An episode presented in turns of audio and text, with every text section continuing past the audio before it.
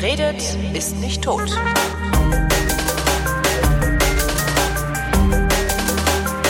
Willkommen zur Wissenschaft mit Florian Freistetter. Und mit Holger Klein. Onkel Florian, Onkel Florian, erzählst du uns von damals, als wir zum Kometen geflogen sind? Kann ich gerne machen. Das war interessant. Das war Ähm, interessant. Wo warst du? Wo warst du, als Philae gelandet ist?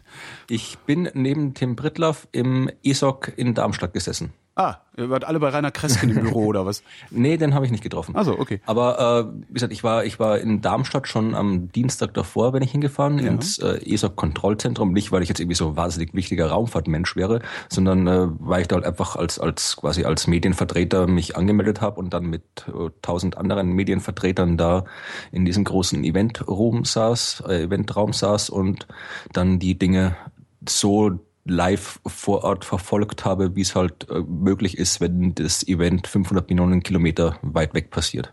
Wie viel Zeit liegt zwischen den Signalen? Also wie, wie viel Zeit vergeht? 8 und 28 Minuten hat das Ding gedauert. Also, äh, ja, Wow. einmal von vom Komet bis zu uns 28 Minuten. Entsprechend auch das Kommando zurück. Ja, genau, richtig. Ja, also die, alles, jede Kommunikation braucht quasi einmal hin, einmal zurück, eine knappe Stunde. Aber wie gesagt, es war ja sowieso nicht, dass die ständig mit der Sonde geredet haben, sondern da hat man quasi halt, das war ja die ganze Sequenz im Wesentlichen hat man äh, losgeschickt und hat um kurz nach zehn hat sich die äh, Landeeinheit gelöst und von da an lief eigentlich alles mehr oder weniger automatisch den Rest des Tages. Aber nicht so gut wie die, wie die ganze Mission, ne? Also das, ich, ich weiß, als ich im, am DLR war kürzlich, haben wir noch äh, darüber geredet, dass die ganze Rosetta-Mission so glatt gelaufen ist, dass es eigentlich schon unheimlich ist. Naja, man kann darüber streiten. Also es, es ist äh, schon, meiner Meinung nach war auch die Landung auf dem Kometen ein Riesenerfolg. Weil Man muss sich vorstellen, was da gemacht worden ist. Also man hat diese Landeeinheit, die ganze Sonde irgendwie geplant vor 20 Jahren, gestartet vor 10 Jahren, gebaut worden ist das Teil irgendwie vor, vor 15 Jahren und die Landeeinheit ist noch gebaut worden äh, für die Landung auf dem anderen Kometen. Man wollte ursprünglich zum Kometen Virtanen fliegen. Aha.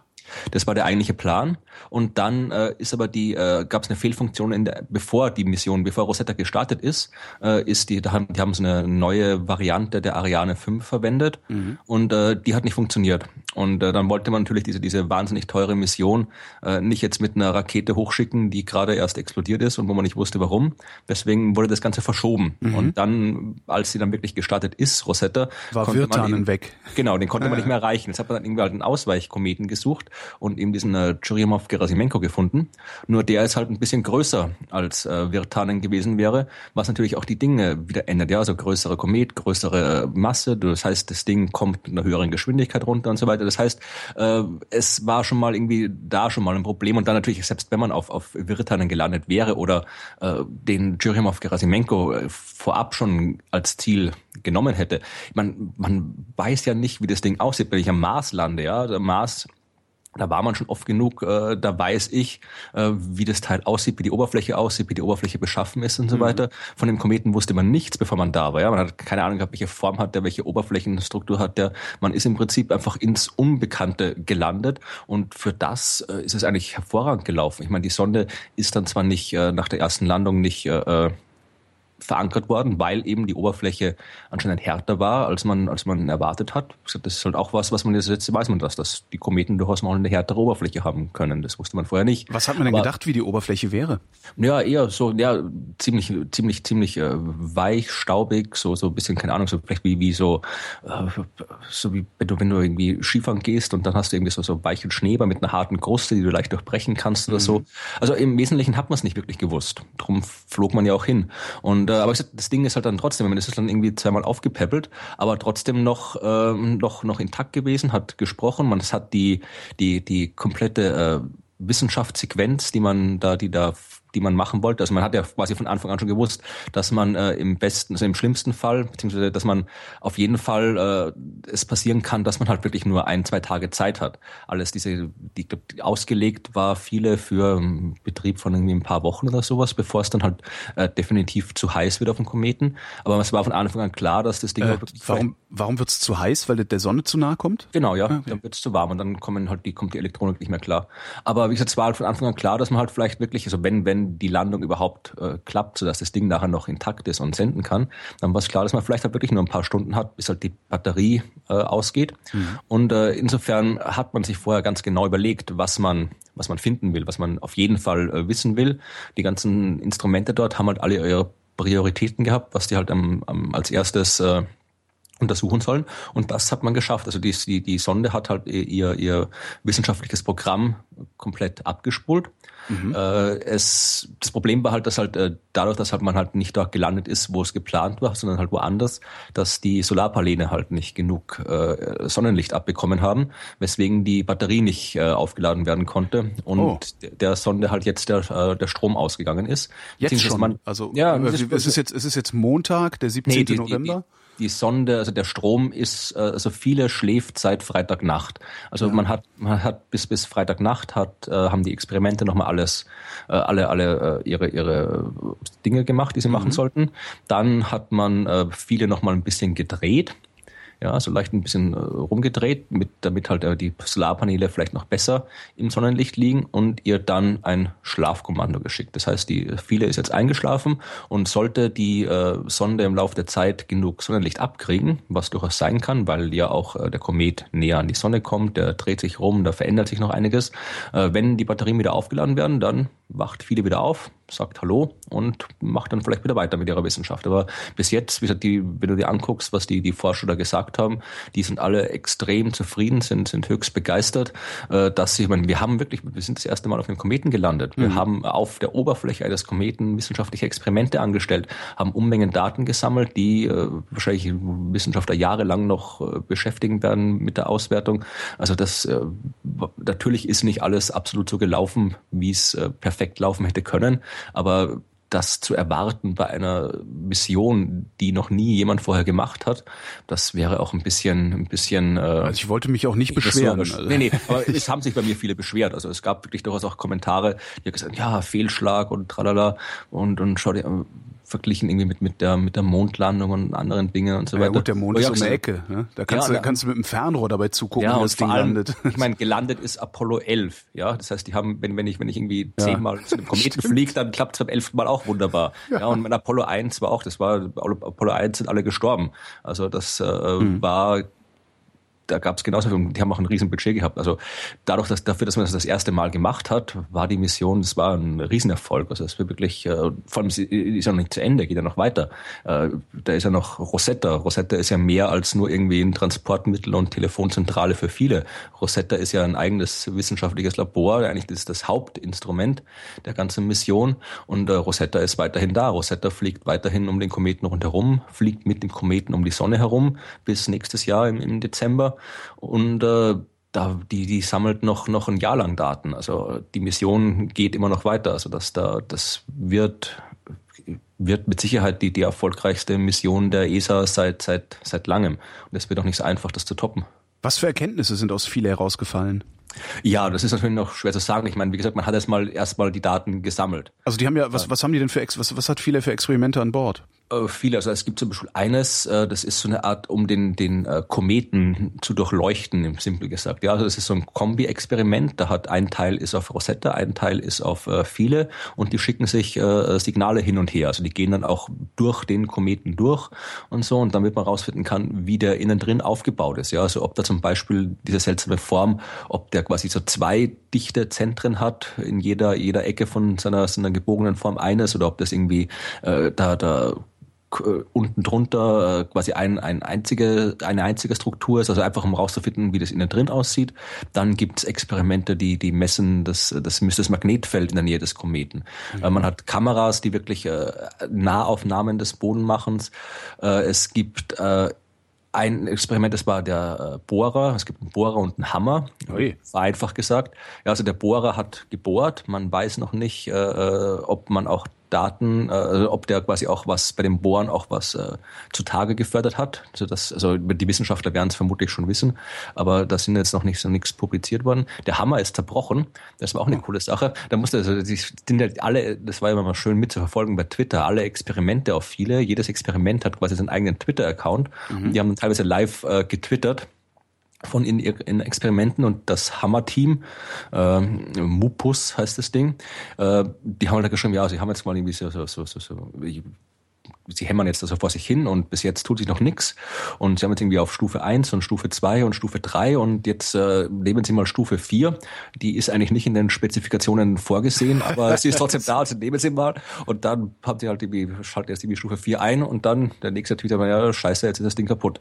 Weil halt irgendwie, weil das halt, wie gesagt, das ist auch eine Erkenntnis, weil der, man dadurch weiß, dass die Oberfläche eben verdammt hart war, viel härter, als man sich gedacht hätte. Mhm. Also das ist halt durchaus eine, eine, eine Erkenntnis und das, diesen, diese Twitter-Nachrichten da, diesen äh, Twitter-Stream sich da anzuschauen von den Experimenten, das war halt recht interessant und amüsant. Und wie gesagt, der, der, der Bohrer hat gebohrt, der Hammer, der Hammer hat gehämmert, äh, dann gab es noch irgendwie Untersuchungen von geologische, chemische Untersuchungen und so weiter. Also die haben halt wirklich alle, alle wie wild Daten gesammelt mit der Auswertung wird es auch dauern, weil halt äh, das, das, die Priorität lag halt, wir da an der, an, am Daten sammeln. Wir sammeln jetzt mal so viel wie nur geht und äh, halten uns nicht mit der Auswertung auf. Also das mhm. kommt dann erst später. Dauert das lange, diese Daten auszuwerten? Oder haben die über die Jahre, die die Mission jetzt dauert, sich auch schon, weiß ich nicht, äh, äh Programme geschrieben? Ja, also natürlich die Daten also, reinfüttern und dann kommt das Ergebnis raus. Ja, Oder also müssen wir jetzt jahrelang warten, bis da irgendwelche Arbeiten äh, publiziert werden? Nee, also, also natürlich äh, kann die Auswertung im Prinzip beliebig lange dauern. Klar, man hat sich Gedanken schon gemacht, was man, was man machen will und was man wissen will und sich entsprechend vorbereitet. Aber ich meine, jede wissenschaftliche Arbeit dauert mal ein bisschen. Es geht nicht von heute auf morgen. Also ich glaube, es gibt auch äh, so eine, eine Sperrfrist von sechs Monaten, glaube ich. Also sechs Monate dürfen mal die Wissenschaftler, die die ganzen Sachen gebaut haben, arbeiten und danach muss das äh, publiziert werden. Also danach müssen die Daten müssen die Daten auf jeden Fall freigegeben werden, dass irgendwie andere damit arbeiten können. Also äh, und das Ding ist, äh, du weißt ja auch meistens vorher nicht immer genau, was du findest und deswegen auch nicht immer genau, was du auswerten willst. Also du hast teilweise immer noch, äh, wie gesagt, das haben wir, da haben wir in der letzten Sendung oder einer der letzten Sendungen geredet über die Plattentektonik mhm. auf dem Europa. Ich meine, das waren Daten, die von der Galileo-Sonde aus den 90ern gestammt haben. Da ist halt dann irgendwie jetzt irgendwie 30 Jahre später oder 20 Jahre später jemand eingefallen, hm, vielleicht könnten wir das nochmal auswerten mit den Daten. Das heißt, äh, es kann, wie gesagt, durchaus sein, dass wir noch in, in 15 Jahren irgendwelche neuen äh, Artikel mit, mit viele Daten äh, bekommen, die jetzt irgendwie am Wochenende gesammelt worden sind. Also das, wie gesagt, die Mission wird die Wissenschaftler Jahre, Jahrzehnte beschäftigen. Aber die ersten Papers, wie gesagt, die werden wir in ein paar Monaten oder sowas, werden da wirklich schon, werden die ersten Papers schon rauskommen, denke ich. Wenn Rosetta jetzt äh, den Kometen weiter begleitet, warum macht sie das? Also das Ding ist doch fotografiert äh, von allen Seiten. Was was gibt's da noch zu sehen. Na gut, ja. wie er sich verhält, wenn er sich der Sonne annähert. Ne? Ja, aber das, das, ist, das ist der eigentliche Zweck, weswegen man ah, hinfliegt ja. zum Kometen. Also man will ja äh, wissen, wie so ein Komet funktioniert und was der macht. Und das äh, hat man noch nie, äh, erstens noch nie aus dieser unmittelbaren Nähe beobachtet. Ja, also mhm. wenn, wie die Giotto-Sonde in den 80ern beim Komet Halley, die war halt irgendwie, weiß gar nicht, wie die dicht dran war, 100 Kilometer oder irgendwie sowas. Jetzt ist man irgendwie auf, auf meine Rosetta ist jetzt glaube ich gerade wieder auf einem 20 oder 30 Kilometer Orbit, kommt dann aber auch wieder mal so auf 8 Kilometer ran. Also man hat dann den Kometen noch nie so aus der Nähe gesehen und vor allem eben auch noch nie so lange gesehen. Bis jetzt die, die, den, die paar Kometen, wo wir irgendwie hingeflogen sind, da waren wir halt irgendwie kurz da und dann wieder weg. Mhm. Und jetzt ist man wirklich über ein Jahr begleitet man so einen Kometen und kann genau zuschauen, was, wie sich der verhält, wie sich der verändert. Und das ist ja das, was man verstehen will. Man wissen, wie verändert sich ein Komet, wenn er der Sonne nahe kommt. Was passiert denn eigentlich mit Rosetta dann nächstes Jahr im Dezember? Das ist eine gute Frage. Wird die dann, also weil theoretisch kann, kann die doch im Orbit um den, um den, um den Kometen bleiben, oder nicht? Im Prinzip äh, kann sie das also machen. die ist doch jetzt in der Umlaufbahn um das Ding, ja, ja, oder? Genau, also das ist, ja. Äh, ja. Also was man genau macht mit Rosetta am Ende, das werden die sich am Ende überlegen. Also entweder äh, hängt natürlich davon ab, wie gesagt, wie lange die Sonne durchhält. Kann ja auch sein, dass die vorher schon kaputt geht mhm. äh, oder sonst irgendwas, dass das, wenn der wirklich aktiv wird, dass da irgendwelche, man, äh, die Giotto-Sonde ist ja dann auch durch irgendwelche äh, Staubteilchen der vom, vom Kometen Halley beschädigt worden. Äh, kann auch sein, dass halt irgendwie Rosetta beschädigt wird. Äh, und dann werden die wissenschaftliche Wissenschaftler sich überlegen, was sie halt mit dem Rest Energie und dem Rest Treibstoff machen. Ob sie äh, halt äh, quasi so eine Parkbahn um den Kometen machen. Vielleicht, äh, was am wahrscheinlichsten sein wird, was ich mir denke, ist, dass sie das Ding auf dem Kometen crashen. Also dass sie einfach nochmal äh, mit der letzten Energie nochmal wirklich auf den Kometen drauffliegen, um halt wirklich nochmal äh, mit, mit dem letzten Power, die sie haben, dann nochmal wirklich Daten aus unmittelbarer Umgebung, aus unmittelbarer Nähe der Oberfläche zu kriegen. Aber was ist denn da in unmittelbarer Nähe der Oberfläche? Ist da, äh, das Ding hat doch keine Atmosphäre oder sowas? Naja, nein, aber das da, da kommt dann ja, also es, es entwickelt eine, keine Atmosphäre, sondern eine Koma. Also es kommt auf an, wie du Atmosphäre definierst. Der Mond hat auch eine Atmosphäre.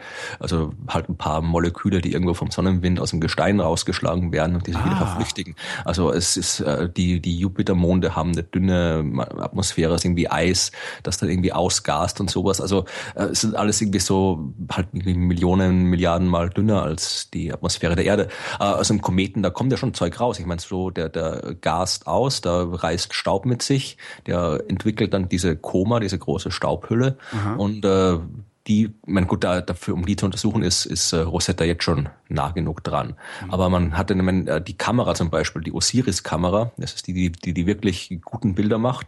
Also die meisten Bilder, die man jetzt im Internet sieht, sind die, die NAV-Cam, also die von der Navigationskamera, äh, die Bilder. Äh, und Osiris, das ist wirklich die, die hochauflösende wissenschaftliche Kamera. Aber das war die mit diesen tausend Graustufen, ne? Dieses Ding, Gen oder? Ja, also das ist wirklich diese, diese Megakamera und wie gesagt, da macht vielleicht doch nochmal einen Unterschied, ob ich jetzt quasi ein Foto aus, aus 20 Kilometer Entfernung mache oder halt irgendwie aus, aus 20 Zentimetern Entfernung, kurz bevor ich drauf crash. Also da sieht man dann vielleicht auch nochmal ein paar mehr Details, die man äh, so nicht gesehen hat. Hm.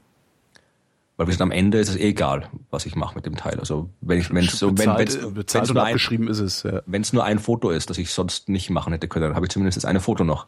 Also, aber das werden die sich überlegen, wenn es soweit ist. Wird schon was Cooles rauskommen dabei.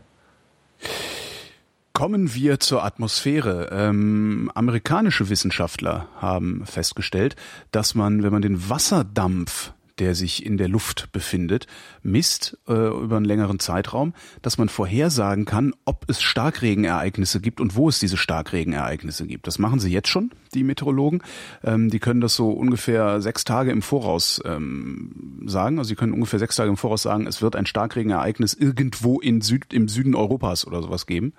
Das Problem ist ja, dass die Meteorologie immer immer nicht, auch schön. Das Problem ist, dass die Meteorologie ja nur sehr schwer in der Lage ist, vorherzusagen, wann es wo regnet und also punktuell. Also die können halt nicht sagen, es wird in Berlin regnen, sondern die können nur sagen, naja, im Großraum Berlin-Brandenburg irgendwo ist halt so und so viel Energie in der Atmosphäre. Das heißt, es wird eine bestimmte Menge Wasser rausfallen. Wir wissen nur nicht genau wann und wo. Und ähm, jetzt haben sie äh, die äh, Atmosphäre sich angeguckt und haben festgestellt, dass Starkregenereignisse mit einer bestimmten Wasserdampfkonzentration in Verbindung zu stehen scheinen muss man dazu sagen. Also die, die, Forscher sagen ausdrücklich, dass es noch mehr Forschung braucht auf diesem, äh, in, in diesem Bereich. Aber es gibt da offensichtlich einen Zusammenhang, ähm, äh, nämlich neun Tage, also das ist das Schöne, also Sie können drei Tage die Vorhersagefrist drei Tage verlängern. Sie können, also neun Tage bevor es ein Starkregenereignis gibt, ist die Wasserdampfkonzentration in genau diesem Bereich, wo das Starkregenereignis auftritt, besonders hoch. Ist, ist Wasserdampf jetzt da das gleiche wie, äh, wie Luftfeuchtigkeit ja. oder? Ja, okay. Gut. Also das ist halt Verdunstung. Mhm. Ne? Also äh, ja. Und äh, bisher haben sie sich halt äh, nur auf, ähm, was war das, worauf haben sie sich bisher immer nur kapriziert? Äh, jetzt finde ich es nicht in meinen Notizen. Verdammt. äh, gucken, Wasserdampf. Nee, ich finde es gerade nicht. Ja, und sie haben, ähm, sie haben halt auch äh, teilweise historische Daten noch auswerten können. Das finde ich halt immer ganz schön, dass wir, dass wir mittlerweile ja, so, ähm, so Wetterdaten, also auch detaillierte Wetterdaten haben und nicht nur irgendwie so ja, mhm. Temperatur und Windgeschwindigkeit, mhm. sondern auch tatsächlich sowas wie mehr oder weniger, zumindest über den Landmassen, mehr oder weniger dichtes Netz, das äh, diese ganzen meteorologischen Daten messen kann. Das war ja so Wetterdaten war ja auch quasi fast das erste, was man wirklich ja. angefangen hat zu messen. Also da im 17. Jahrhundert, wo halt die ganzen Instrumentenbauer, das erste, was die gebaut haben, waren halt irgendwie Thermometer, Barometer und so Kram und dummerweise, dummerweise haben die aber nicht ähm, also die sind zu oft umgezogen. Also die alten, mhm. diese alten Wetterdaten aus dem 18. Jahrhundert, 19. Jahrhundert, ähm, die sind nicht allzu gut verwendbar, weil ähm, die Messpunkte nicht einheitlich mhm. waren. Also du willst halt immer am selben Ort messen und das ist äh, in den Anfängen der Wetteraufzeichnung nicht passiert. Also in Jena haben wir an der Sternwarte sind auch von Anfang an Wettermessungen durchgeführt worden mhm. und die Station, die ist dort irgendwie seit 17 irgendwas. Cool. Ist da, ist da ist konstant cool. durchgängig Wettermessungen gemacht worden. Ja, cool. Da gibt's nicht viele von. Also in Karlsruhe, glaube ich, gab's eine. die auch äh, seit 300 Jahren aufzeichnet und die auch nur, ich glaube, in der Stadt, innerhalb der Stadt ein paar Mal umgezogen ist, so dass die noch halbwegs brauchbar sind, die Daten. Ja. Da haben die auch, mein, das, das ist ja auch auf dem Dach von der Sternwarte steht auch mein, mein absolutes Lieblingsmeteorologisches Messinstrument. Ich weiß gerade nicht, wie es heißt, aber vielleicht hast du schon mal gesehen, es ist so eine große Glaskugel. Mhm. Äh, da wird, also das was ist eine große Glaskugel und hinter dieser Glaskugel, also da ist quasi so, so, ein, so, ein, so Ring um die Glaskugel rundherum, so ein halb äh, halbkreisförmiger Ring mhm. und da wird so ein Pappstreifen eingeklemmt, auf dem ist eine Skala drauf und äh, wenn jetzt die Sonne scheint, äh, und das ist nicht so, wenn es ist Missbewölkung quasi. Also wenn die Sonne scheint, dann äh, fokussiert diese Glaskugel das äh, Licht der Sonne und äh, du brennst quasi äh, ein kleines Loch in diesem Pappstreifen. Aha. Also nicht, dass es abfackelt, sondern nur, dass es ein bisschen so glimmt und braun wird. Und äh, weil die Sonne sich auch bewegt, ist halt der, der, der dieser, dieser Punkt, wo es halt irgendwie, wo es äh, angebrannt ist, ist halt dann korrespondiert halt mit der Tageszeit. Das heißt, du kannst dann quasi am Ende des Tages diesen Pappstreifen rausziehen und siehst dann, äh, entweder da ist halt so, so ein Brandstreifen einmal quer rüber, dann ja. war es den ganzen Tag sonnig, oder da ist gar nichts, dann war es den ganzen Tag bewölkt, oder du hast halt immer so, so Punktestreifen, wo es mal Rand ist er nicht und dann kannst du irgendwie genau ablesen, wann es bewölkt war und wann es nicht. Das fand ich so richtig so, so extrem simpel, ja. keine beweglichen Teile, nix, einfach nur irgendwie, äh, aber trotzdem, trotzdem sehr informativ. Also das ist ein, ich weiß jetzt nicht, wie das Teil heißt, aber es ist ein cooles, cooles Instrument. Da habe ich noch nie gesehen. Das klingt wirklich sehr cool. Ja. Und Starkregen, wie, was ist der Unterschied zwischen, gibt es eine Definition, äh, ich, wann was oh, Starkregen ja, ich, ist? Das gibt, die gibt es mit Sicherheit, die weiß ich aber nicht. Äh, kann ich aber schnell nachschlagen, während du äh, irgendwas erzählst. Erzähl doch mal irgendwas. Ja, ja ich habe ein Thema, das dazu passt. Also es geht quasi darum, die sagen jetzt quasi, ich, ich nehme an, dass Starkregen irgendwas ist, was durchaus dann auch irgendwie gefährlich sein kann. Ja, genau, das sind halt diese, kann und so weiter. Also wo es dann auch durchaus äh, um, um jetzt nicht nur darum geht, ist jetzt irgendwie die, die Gartenparty verringert oder nicht, sondern irgendwie äh, sterben Menschen oder nicht oder sonst irgendwas. Also Katastrophen vorhersagen. Ja, Keller, Keller fließen voll und sowas. Ja. Also einfach Stark, Starkregen ist wahrscheinlich genau. das, was die Kanalisation nicht mehr ver, ver verarbeiten kann oder irgendwie Genau, sowas. und da wird es dann kompliziert. Äh, erinnerst du dich, als es 2009 das große Erdbeben in Italien gab? In äh, Ja, ja, ja, im, in, genau. in der Po-Ebene oben, ne? Genau, das war ja. wirklich ein schweres Erdbeben, wo halt auch irgendwie äh, 300 Menschen oder sowas sind gestorben dabei. Mhm. Und da sind ja damals, was dann, dann, dann auch in den Medien und unter den Wissenschaftlern große Diskussionen gab, sind ja Wissenschaftler, äh, Seismologen verurteilt worden. Die sind, äh, hatten irgendwie mehrjährige Haftstrafen oder sowas bekommen, weil sie äh, angeblich halt irgendwie die, die Gefahr nicht vorhergesagt haben, beziehungsweise äh, gesagt haben, dass äh, keine, gesagt haben, dass jetzt wie kein großes Risiko besteht. Moment, Erdbebenvorhersage? Genau, ja. Ja, das geht ja nicht. Ja, genau, das ist das Problem. Also darum, da gab es jetzt, ich erzähle es deswegen, weil es da gab jetzt äh, wieder eine, eine, genau in erster Instanz sind sie zu sechs Jahren Haft verurteilt worden. Was? Und äh, sechs Wissenschaftler und jetzt gab es in die nächste Instanz und da sind die jetzt äh, freigesprochen worden, weil eben. Äh, das ist ja ungefähr so albern wie letzte Sendung hier. Äh, ähm, dass der, was war das? Der Energieerhaltungssatz ja. per Dekret. Äh, nee, was war das? Ich weiß nicht. Ja, es, es ging, das Problem war, glaube ich, also es, es ging darum, dass da gab es ja vorher schon, so bevor das große Erdbeben kam, gab es schon mehrere kleinere Erdstöße. Mhm. Und äh, die Wissenschaftler, die da verurteilt sind, die haben, haben dann quasi äh, gesagt, dass jetzt aus diesen kleineren Erdspö Erdbeben, Erdstößen jetzt kein erhöhtes Erdbebenrisiko folgt. Das haben die, glaube ich, irgendwie gesagt. Und aufgrund dieser Aussage haben dann irgendwie die, die Zivilschutz und, und, und, und Politiker und so weiter halt äh, auch der Bevölkerung irgendwie weitergesagt, mhm. dass keine Gefahr besteht. Und dann kam halt doch das große Erdbeben. Aber wie gesagt, also jetzt hat dann auch das Gericht festgestellt, dass äh, man halt Erdbeben nicht vorhersagen kann. Aber das ist halt eben das Risiko Risiko, wenn es dann eben auch bei, bei meteorologischen Vorhersagen, dass man halt äh, zwar sagen kann, wenn man was vorhersagt, aber man muss halt wirklich auch und das auch der Bevölkerung irgendwie vermitteln, dass diese Vorhersagen halt äh, alle eine gewisse Wahrscheinlichkeit haben. Und wenn ich jetzt vorhersage, es kann, gibt kein großes Erdbeben oder es gibt keinen großen Starkregen, dass es deswegen nicht heißen muss, dass jetzt keine Gefahr besteht. Also das ist ja. eine, eine, halt eine ich meine, den Wissenschaftlern, die diese Arbeit machen, ist das vollkommen klar, aber das ist halt irgendwie an die ja, politischen Verantwortungsträger der Bevölkerung weiter zu kommunizieren. Das ist halt, das, das ist noch ein Thema, wo man das ist ja sowieso das große Problem. mit, mit, mit dem Thema tut ja auch dieser Gerd Gigerenzer ähm, schon seit mhm. Jahren durch die Lande, um den Menschen zu erklären, dass Risiko also dass das ein, ein, ein, ein Risiko äh, auch dann vorhanden ist, wenn die Statistik sagt, es gibt keins. Also das, Genau, ja. äh, den Leuten Statistik beizubringen. Weil das, das Problem ist halt, dass es, also auch wenn die Niederschlagswahrscheinlichkeit ein Prozent ist, kann es in Strömen regnen. Ja, weil sie ist halt immer noch ein Prozent. Es ist halt nur sehr, sehr unwahrscheinlich. Genau, ja. Das ist auch, ich habe das immer, wenn, wenn ich jetzt irgendwie über Asteroideneinschläge oder sowas rede, dann hast du auch immer Statistik. Da heißt irgendwie so ein Asteroideneinschlag von der und der Größe. Zum Beispiel jetzt irgendwie der Asteroideneinschlag, der äh, die Dinos äh, Ja. X gemacht hat. Äh, das ist so statistisch, kommt so ein Einschlag alle 50 Millionen Jahre vor. Das heißt aber nicht, dass nicht zwei, zwei direkt hintereinander passieren können. Genau, weil das, jedes Mal, wenn ich das sage und dann in dem, wenn ich darüber spreche oder schreibe, dann habe ich meistens davor auch irgendwo geschrieben, dass eben dieser Einschlag von den Dinos vor 65 Millionen Jahren stattgefunden hat. Und dann kommt sofort immer die, die, die, die, Anmerkung, ja, aber dann ist der nächste doch schon überfällig. Ja. Ich sage, ja, aber so funktioniert halt Statistik nicht. Das heißt Ja. nicht, dass jetzt irgendwie, dass jetzt die Wahrscheinlichkeit umso höher ist, je länger es dauert, bis irgendwie äh, der kommt. Das heißt, es kann jetzt irgendwie heute einer kommen, morgen einer kommen und dann drauf den Tag noch einer kommen.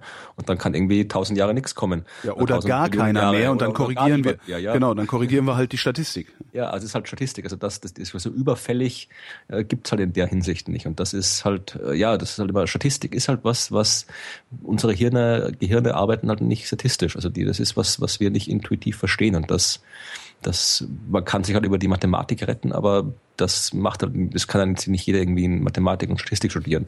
Also das funktioniert ja auch nicht. Also das ist, da ist, das ist noch ein großes Kommunikationsproblem. Äh, wo wir beim Gehirn sind, ähm, amerikanische Wissenschaftler haben einen Spaß gemacht und zwar haben die Geister erzeugt. Ähm, So keine echten, nehme ich mal an. Doch, Spuk. Also haben Leute umgebracht und dann irgendwie die spuken lassen? So oder? ähnlich, ja. Na, sie haben, sie haben in den Gehirnen von Leuten Spuk ausgelöst. Ähm, es gibt ein Phänomen im Gehirn, das heißt äh, geisterhafte Erscheinung. Das ist ähm, das Gefühl, äh, wie nennt, nein, Präsenz war es, Präsenz nennt man es. Also das ist ne, der geisterhafte Präsenz. So, das ist das Gefühl, dass jemand anwesend ist.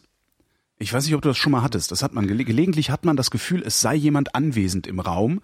Eigentlich nicht. Ich überlege Nicht? gerade. Nee. Nee, das irgendwann, irgendwann hat das jeder Mensch mal. Einfach ein Gefühl von Anwesenheit. Hier ist doch jemand im Raum. So, und das erzeugt dein Gehirn, diesen Effekt. Also dein Gehirn macht, dass es selbst glaubt, das ist das Faszinierende am Gehirn, das Gehirn macht, dass es selbst glaubt, dass außer dir noch eine weitere Person im Raum ist und handelt. So. Und äh, um das, das, das haben sie untersucht mit irgendwie so, ne, also haben so ein bisschen rumuntersucht und haben so einen Versuchsaufbau gemacht. Ähm, dieser Versuchsaufbau ist, dass du äh, mit verbundenen Augen mit verbundenen Augen äh, ein ein ein äh, ja irgendwie so ein so ein so ein so ein Pad irgendwie, weißt du, so ein Trackpad streichelst.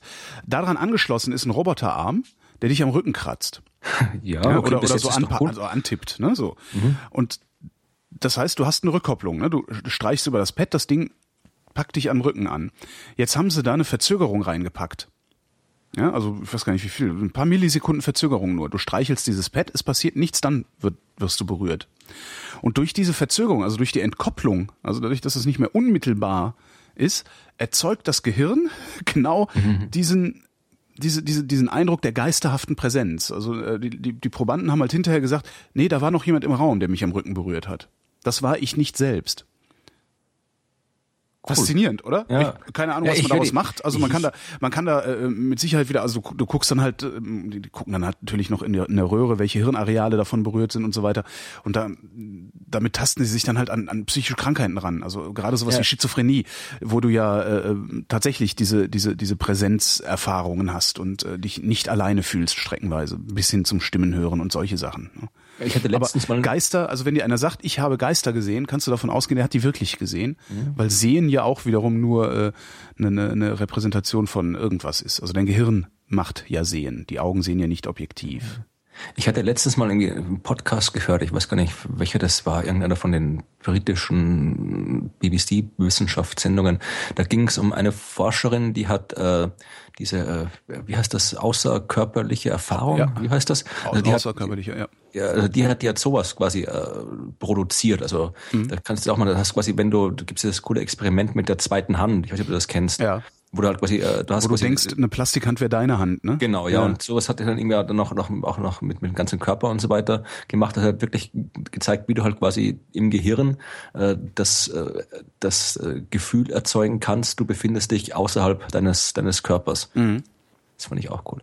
Aber weißt du, um jetzt wieder eine mega Überleitung zu bringen, Ja, bitte. weißt du, wann man ganz besonders viel Angst vor Geistern hat? Ähm, wenn man nachts allein im Bett liegt und es unterm Bett knirscht.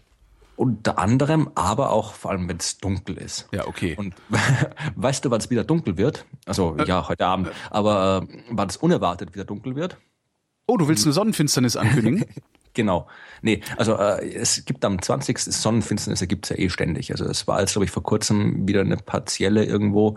Also es gibt, glaube ich, im Schnitt pro Jahr fünf Mond- oder Sonnenfinsternisse. ja, aber nicht so, dass wir hier Spaß Ja, damit haben können. Genau, also es, gibt- da ist halt alles dabei, wirklich halt so partiell und, und so weiter. Und äh, wie gesagt, weltweit. Also wenn du wissen willst, wie oft kommt es an einem einzigen, an einem bestimmten Punkt der Erde zu einer totalen Sonnenfinsternis, dann sind es natürlich wieder andere Zahlen. Aber äh, hier in äh, Mittel in Deutschland weiß ich gar nicht, wann die nächste totale ist. Wird dauert noch ewig vermutlich. Aber es gibt zumindestens am 20. März 2015 hier in Deutschland äh, eine partielle Sonnenfinsternis und du kannst sie in Europa sogar total sehen. Allerdings musst du dazu auf die Färöerinseln Ja. oder nach Spitzbergen fahren. Das sind, glaube ich, die einzigen Landmassen, äh, wo du die Totalität beobachten kannst. Aber darum ging es mir jetzt gar nicht. Ich wollte erzählen, wo ich, ich habe diese Überschrift gelesen und mir gedacht, was ist denn das für ein bescheuerter Artikel? Der, die, der heißt nämlich, wie sich die kommende Sonnenfinsternis auf die Solarstromversorgung auswirkt. Was? Ja, habe ich auch gedacht, was ist das für ein Scheiß? Also irgendwie die paar Minuten, die es dunkel ist, was soll das großartig mit dem Strom zu tun haben? Aber äh, Wissenschaftler aus äh, von der Hochschule für Technik in Berlin, die haben das untersucht und zwar, weil du äh, du hast ja immer mehr Photovoltaikanlagen überall rumstehen. Und die speisen ständig Strom ins Netz ein. Und wenn jetzt dann äh, alle spontan gleichzeitig auf einmal weniger Strom ins Netz schicken, dann kann es Schwankungen geben. Und äh, diese Schwankungen könnten theoretisch, also das war das, was die untersucht haben, ob diese Schwankungen äh, das Netz äh, zum Zusammenbrechen oder Störungen im Netz verursachen können. Weil das ist ja schon ein Problem. Also wenn du jetzt quasi zu starke Schwankungen im Netz hast, dann äh, kann das ganze Ding irgendwie zusammenbrechen, dann hast du irgendwie in ganz Europa irgendwie einen Stromausfall. Und äh, die haben halt das da durchgerechnet, haben gesagt, okay, man kann äh, während der Sonnenfinsternis, hängt natürlich vom Wetter ab, ja, also ob es jetzt irgendwie gerade klarer Himmel ist oder bewölkt und so weiter, äh, haben gezeigt, dass es äh, mit Änderungen so zu rechnen ist, die ungefähr dem dreieinhalbfachen der normalen Änderungen entsprechen bei wolkenlosen Himmel, aber dass man, äh, dass es keine wirkliche Gefahr darstellt. Also du kannst mit den mit dem Pumpspeicherwerken und so weiter kannst du das alles äh, komplett ausgleichen, sagen die. Und insofern muss man halt, man muss halt irgendwie darauf vorbereitet sein. Ja. Also du musst halt irgendwie, musst halt jetzt, müssen jetzt auch die, die, die äh, Kraftwerkstechniker oder keine Ahnung, wer auch immer den Strom da steuert, weiß ich nicht, irgendeine Behörde wird es sein, vermutlich. Äh, die müssten halt zwar auch darauf achten, ob jetzt mal eine Sonnenfinsternis kommt oder nicht. Aber im Prinzip äh, ist es, äh, ist das vom Netz abfangbar, die Schwankungen. Ich finde das immer da so entstehen. faszinierend, dass Leute da sitzen und sich überhaupt so eine Arbeit ausdenken. Tja, ja. Also Ja, Sonnenfinsternis, Solarstrom, ich wäre im Leben nicht drauf gekommen, da überhaupt irgendeine Verbindung herzustellen. Also Ja, genauso also- wie du halt. Ja, ist doch ein bisschen, das macht doch nichts. Ja, aber Äh, macht ja auch nichts. Aber ja, ja, wenn die letzte, das war 99 war die letzte große. die, das war die, die war total, ja, oder? Ja. Also da vermutlich war da einfach, weiß nicht, da, da wäre mir, gut, ich habe jetzt nicht so drauf geachtet damals, aber wahrscheinlich gab es damals noch nicht so viel Solarstrom, der irgendwie im Netz so rum rum Nö, wahrscheinlich ist, dass man nicht. sich Gedanken machen musste drüber. Aber hier, also du kannst auch die Studie ist sogar online äh, im Netz, kann man nachher verlinken. Also das, ich fand's, ich fand halt schön, dass die Überschrift so absurd gewirkt hat und dass dann doch was Interessantes dabei rauskam. Aber ich, Starkregen übrigens ähm, Mhm. ist ein, in, in Deutschland, also im deutschen Sprachraum wird Starkregen äh, gilt als Starkregen eine Menge von mehr als fünf Litern pro Quadratmeter in fünf Minuten oder mehr als zehn Liter pro Quadratmeter in zehn Minuten oder mehr als 17 Liter pro Quadratmeter in, in einer Stunde. so viel Regen, okay. Echt viel Regen, genau. Ähm, wo wir bei Dunkelheit waren, es gibt eine schöne App. Ich weiß, ich hab, ich bin nicht sicher, ob, aus. ja, genau, die macht's Licht aus. nee, äh, ich weiß gar nicht, ob wir die schon mal hatten. Irgendwie habe ich, also wir haben doch kürzlich schon mal über Lichtverschmutzung geredet. Ja, ja, haben wir. Ähm, es gibt eine App, äh, die heißt, die heißt, wo ist sie denn hier? Komm. Äh, ähm, eine App, eine App Verlust der Nacht heißt die. Ja, genau. Die haben wir, habe ich, ich glaube, einer du- von uns beiden hat sie erwähnt. Äh, Okay, dann, dann war das schon. Ich, ich Ja. war mir nicht mehr sicher. Ich habe ein bisschen den Überblick verloren. Ich brauche Urlaub. Ja, die schick ist, da kannst du wirklich so Genau. vor Ort Verschmutzung messen. Ja, genau. Also ja, du hältst halt einfach dein, dein, dein Smartphone hoch Also die App sagt, halt dein Smartphone in diese Richtung und äh, misst dann die App und übermittelt die Daten über Lichtverschmutzung äh, an, an, an Server. Ja. Äh, kurz, äh, grad, ich, ich, ich äh, habe nochmal die Seite aufgerufen zur Finsternis vom 20. März bei Wikipedia. Mhm. Da hast du unten immer so eine Reihe mit Weblinks, wo du irgendwie, da habe ich hab sich ja verlinkt, äh, zu Artikel in spiegel.de, Schlagzeile Solarenergie, Stromnetzbetreiber fürchten Sonnenfinsternis. Mhm. Und der Link drunter von der Seite plötzlich Blackout.at, Gegendarstellung zum Spiegelartikel Stromnetzbetreiber fürchten Sonnenfinsternis. Also dass da anscheinend gab es da eine, eine große Diskussion, die mir entgangen oder, ist. Oder der Spiegel hat mal wieder irgendwie ein bisschen auf die Brause hauen wollen, weil die wollen ja auch ihre, ihre Zeitung verkaufen. Ja. Die Stromnetzbetreiber, so wie, wie, die, wie, die, wie die Ureinwohner vor tausend Jahren kauern sich da verängstigt in ihren Büros zusammen, wenn die Sonne dunkel wird, wenn der große, große Himmelswolf die Sonnenscheibe frisst, dann sind die Stromnetzbetreiber vor Furcht ja, ich rede gerade Unsinn. Ich wollte gerade fragen, wer sind Sie und was haben Sie mit Herrn Freistetter gemacht? Nee, also der, ja, die, die fürchten, die deutschen, ich habe gerade, die deutschen Stromnetzbetreiber fürchten sich vor dem 20. März 2015. Fängt der Spiegelartikel an. Ich weiß schon, warum ich den Spiegel nicht mehr gerne lese. Ja, okay. Aber wie gesagt, es gibt, liebe Stromnetzbetreiber, falls es zuhört, es gibt keinen Grund, sich zu fürchten. In Sonnenfinsternis ist es ganz normal und dem Strom macht sie auch nichts. Und wo du Naturvölker sagst, ähm, es gibt äh, einen sehr schönen Versuch, den amerikanische Wissenschaftler gemacht haben, um rauszufinden, ähm, warum Männer einen besseren Orientierungssinn haben als Frauen. Dass sie den haben, ist ja hinlänglich bekannt. Wollte ich gerade fragen, ob das wirklich nachgewiesen ist. Das ist so, ja. Also ah, die okay. kommen, so räumliche Orientierungen haben Männer irgendwie besser drauf als Frauen. Ähm, gibt so diverse Theorien oder, oder Mutmaßungen, warum das so ist.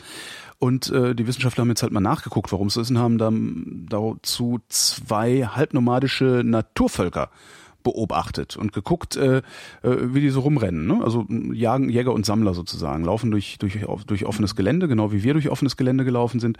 Also ja, sind halt bisschen... ist halb nomadisch? Die gehen jeden Abend nach Hause oder, oder fahren mit der Bahn? Oder? Ja, die lassen sich halt streckenweise nieder. Also ich würde mal ah, vermuten, okay. dass, die, dass die dann irgendwie sich für ja. ein halbes Jahr hier niederlassen, ein halbes okay. Jahr da oder sowas. Aber das ist okay. eine gute Frage, ja. ja ähm, haben äh, Tests mit denen gemacht und haben die losgeschickt und haben die rumwandern lassen und äh, haben geguckt, wo sind die denn hingewandert, äh, haben, ähm, das habe ich nicht so hundertprozentig verstanden, haben manchen dieser Männer, die sie angeguckt haben, äh, also nee, andersrum, sie haben, sie haben einen Test gemacht, der ihnen gezeigt hat, wie das räumliche Forschungsvermögen des einzelnen Probanden ist und haben dann hinterher alle Probanden beobachtet und haben halt gesehen, dass diejenigen, die mit einem, die ein besseres räumliches Vorstellungsvermögen hatten, weiter gewandert sind als die anderen und auch wieder zurückgekommen sind und dass diejenigen, die weiter gewandert sind, mehr Kinder mit mehr unterschiedlichen Frauen hatten. Das heißt, äh, der, der, bessere Orientierungssinn bei Männern ist vermutlich dafür verantwortlich oder den haben Männer, damit wir weiter rumkommen und mehr Frauen schwängern können. Okay. Das ist krass. Ne? Ich überlege aber, ob ich da, was ich dazu sagen soll. äh. Ja, auf, auf! ähm, aber das fand ich irgendwie ganz nett. So. Ja, okay, ja, also das, da, da, da würde ich dann vielleicht doch noch mal irgendwie äh, Fortpflanzung abwarten und gucken, ob da noch ein paar mehr Daten dazu kommen. Aber, aber ich, ich, ich finde das sehr plausibel. Ähm, ja, du willst ja deine Population erhalten. Und, ja, aber das ist, das ist immer die Gefahr bei diese ganzen irgendwie, diese ganzen irgendwie wir sind so, weil der Steinzeitmensch das gemacht hat, dass da, da, das ist immer sehr gefährlich. dass das irgendwie, mhm. äh, da, da gibt's jede Menge Pseudowissenschaft, die so, das so funktioniert irgendwie, dass, dass wir irgendwie heute so sind, irgendwie Frauen kaufen deswegen so gern ein, weil sie früher ja in der Steinzeit irgendwie die Bären gesammelt haben und so ein Kram. Also das, diese Art von Wissenschaft gibt's ja, gibt's ja, oder Ja, aber ich glaube, das, gibt, das ist, ja. glaube ich, nochmal was nee, also, anderes. Also, das ist ja. Ja, schon klar, aber ich, bisschen, drum, drum bin ich da mal ein bisschen skeptisch. Also, aber ich überlege gerade, was, okay, der, dass der Orientierungssinn einen dabei hilft, weit rumzukommen. Das mhm. ist klar. Dass, er, dass man, wenn man weit rumkommt, auch tendenziell mehr Kontakte zu anderen Menschen hat, ist auch klar. Und auch mehr Kontakt äh, zu anderen Frauen. Aber das ist ja die Frage, ja, ja, stimmt, aber du brauchst ja auch im Prinzip, du brauchst ja auch einen Antrieb, warum du erstmal, du kannst ja sagen, nee, ich will nicht losgehen, ich hocke jetzt, ich bleib jetzt zu Hause hocken, ich habe keinen Bock da irgendwie durch die, durch die Wüste zu marschieren. Also du brauchst ja dann, da hilft ja auch der beste Orientierungssinn nichts. Also die Frage ist, Na, warum, warum die Menschen anfangen, äh, durch die Gegend zu, zu marschieren und Frauen zu schwängern. Also da äh, Vielleicht ist das Frauenschwängern, vielleicht ist es Frauenschwängern einfach erstmal nur ein Nebenprodukt. Ja. Also nee, sie, sie, sie, laufen halt los, sie laufen halt los zur Nahrungssuche oder irgendwie sowas. Und äh, weil sie sich so gut orientieren können, laufen sie halt weiter und treffen da dann auf äh, weitere äh, Frauen im gebärfähigen Alter, die in ja. ihrer eigenen, in ihrer eigenen äh, Gemeinschaft vielleicht mhm. gerade alle schwanger sind schon. Ja, das ist, ich wollte nur anmerken, dass der quasi das, der Zusammenhang zwischen bessere Orientierung ist Evolutionsvorteil nur dann funktioniert, wenn du quasi in einer, in einer Gesellschaft bist, die halt irgendwie ständig unterwegs ist. Ja, natürlich. Irgendwie, ja. wenn du irgendwie hier nur, nur, nur bei ja, uns bringt das uns bringt das keinen Vorteil. Die Frage ist halt nur, wo haben wir es her? Ja, also weil es ist ja eigentlich eigentlich ist es ja unplausibel, dass Männer sich besser orientieren können als Frauen. Wozu? Ne, das nutzt uns heute ja nichts mehr. Ja, also es hilft schon mal, wenn man sich orientieren kann. Also das ist jetzt ja, aber aber aber nicht bei im Sinne der Fortpflanzung. Das nee, vor allen Dingen, nein, nein vor allen Dingen, es, es nutzt nichts, dass wir uns besser orientieren können, als die Frauen sich orientieren können. So, ja, das nutzt das, auch nichts. Davon haben wir heute, da, da, die Menschheit heute keinen Nutzen mehr und trotzdem ist es aber in uns drin und da dann nachzugucken, warum das so ist, finde ich schon ganz interessant. Was wesentlich sicherer ist, ist übrigens, dass ähm, wenn man regelmäßig Cannabis raucht, ja, äh, die graue Substanz des Gehirns geringer wird. Und die graue Substanz ist das, wo die Intelligenz drin sitzt. Wenn man früh anfängt, Marihuana zu rauchen, ähm, dann äh, erhöht sich kurzfristig die Konnektivität der weißen Hirnsubstanz. Das heißt, du kannst ein bisschen besser denken. Langfristig verringert sich diese äh, weiße Hirnsubstanz dann aber auch. Das heißt, äh, auf gut Deutsch, Hasch macht Lasch. Genau, ja. Hat die Wissenschaft festgestellt. Und zwar ja, die amerikanische Wissenschaft hat das festgestellt. Ja, nee, ich habe das jetzt eh nie. Ich bin ja eh kein kein kein Kiffer-Dings. Spaß, also Spaßbremse bist du. Ja, genau, genau. Ich bin, nee, ich, ich, ich, ich, ich, ich, äh, ich, ich betrink mich nur ganz normal. Also ich, das, das tut dem Hirn gut. genau, das, das nee. Aber weil wir gerade bei, bei alten äh, Völkern waren, ist auch wieder so eine, so eine äh, komische äh, Arbeit, wo ich nicht wirklich weiß, was ich davon halten soll. Äh, sind Wissenschaftler aus äh, von der North Carolina State University in Raleigh, wo immer das ist, North Carolina wahrscheinlich. Äh, die haben 583 menschliche Gesellschaften und Glaubenssysteme untersucht und das mit ökologischen Daten verglichen. Und die habe ich auch gelesen. Ja. Ich fand das sehr spannend. Und herausgefunden, dass halt je beschissener die Gegend ist, desto strenger sind die Götter. Ja wo ich mir auch gefragt habe, ich habe den, ich habe auch das, das Paper jetzt irgendwie teilweise gelesen, mhm. weil ich halt rausfinden wurde, das ist so eine Definitionsfrage. Ich meine, wie definierst du äh, die, die, die, die, die Strengheit quasi eines Gottes? Also Na, die werden, die, die werden Moral, ich habe nur die Meldung dazu gelesen, mhm. die werden Moralkategorien ja, also gesucht zumindest, haben. Ne? Zumindest habe ich in, von der, über die Methodik hätte ich zumindest in dem Paper nichts entsprechend gefunden, wie sie das jetzt genau klassifiziert haben. Äh, und ich habe auch irgendwie in der Einleitung gibt es auch so einen schönen Satz hier, äh, na, wo ist der? Hier ist der. Uh, for example, prior studies have indicated that resource scarcity is both positively and negatively associated with a belief in moralizing high gods. Das heißt, also anscheinend haben die bisherigen Studien gesagt, dass also wie so moralisierende Götter sowohl positiv als auch negativ irgendwie korrelieren mit äh, Ressourcenknappheit. Mhm. Und äh, sie wissen jetzt nicht genau, warum es diesen, diesen, diesen, diese, diesen Widerspruch quasi gab und haben halt quasi jetzt in ihrer Arbeit gezeigt, dass dann anscheinend wirklich, also je, je, je schlechter die Gegend, desto ich, desto, desto strenger sind die Götter. Desto strenger die, die Religion. Ja. ja. Also Ich, ich bin, ich habe das Paper jetzt noch nicht ganz gelesen. Ich bin noch nicht wirklich überzeugt davon. Also ich meine, ich kann mir schon irgendwie ein bisschen so, so, so küchenpsychologisch zusammenreimen. Ich meine, wenn halt irgendwie die ganze Gegend, wenn halt irgendwie alles scheiße ist, dann äh, denkst du dir halt, okay, dann, dann liegt es halt daran, dass irgendwie der, der, der Gott so streng ist und wir irgendwas falsch gemacht haben und deswegen der Gott uns bestraft mit dieser, mit dieser, mit diesem schlechten Klima, den mangelnden Ressourcen und so weiter.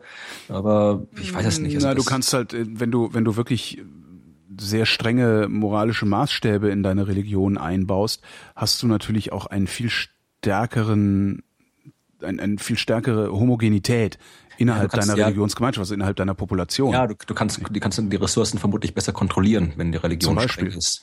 Und du kannst, du, du, du hältst die Leute eher zusammen. Mhm. Also wenn du sagst so hier, äh, äh wir machen es jetzt halt sehr streng, streng, jeder hat sich an dieses eine Regelwerk zu halten und wer sich nicht dran hält, wird geköpft, ähm, dann hast du auch wenig Abweichung. Also du hast mhm. wenig Abweichungen und Abweichler äh, aus, aus deiner Gemeinschaft heraus. Das heißt, ähm, wenn Krieg nötig wird, ziehen halt alle in den Krieg. Mhm. das könnte dann dazu führen, dass du äh, eine überlegenere Streitmacht bist als eine Streitmacht, in der de, ein paar sagen so, ja, gehe ich mal nicht hin und weiß ich nicht, Individualismus, haje oder so. Das könnte ich mir vorstellen, dass die, ja, dass ist die Frage, so ein Kooperationsding ist. Also die Frage, was mich jetzt dann noch, noch, was ich mir noch gefragt habe, ist, ob man das auch irgendwie quasi äh, auf die, auf die moderne westliche Zivilisation irgendwie umlegen kann. Also quasi, mhm. ob man irgendwelche, irgendwelche, weiß nicht, irgendwelche Wohlstandszahlen messen kann und dann irgendwie vergleichen. Was weiß ich, reicht ja wieder irgendwie, irgendwie äh, Deutschland und, und, und irgendwie, was weiß ich, haben wir die, die, die religiöse Variation ist jetzt in, in Mitteleuropa nicht so groß, aber da können das irgendwie zumindest irgendwelche atheistischen und, und, und äh, religiösen Gegenden, irgendwie, keine Ahnung, Ostdeutschland und, und, äh, und Süddeutschland oder irgendwie sowas vergleichen und gucken, ob es da irgendwie, weil da korreliert ja, zumindest jetzt ohne, ohne Daten zusammen, aber ist ja doch so, dass quasi das da, wo es halt irgendwie eher jetzt nicht Umwelt, sondern wirtschaftlich irgendwie schlechter ist im Osten, das ist da, wo der, wo der, wo der, der Nichtglaube herrscht und die strengen Götter hast irgendwie in, in Bayern rumsitzen. Ja, also ob es da irgendwie, ob man das wissenschaftlich sinnvoll untersuchen kann mhm. oder ob mhm. das Blödsinn ist, was ich mir da denke. Tja, ja, weiß ich auch nicht.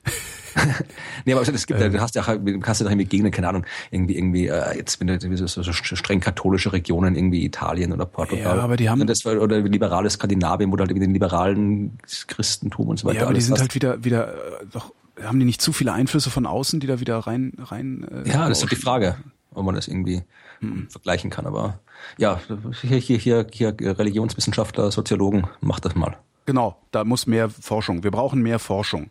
Genau, und wir brauchen mehr Bier.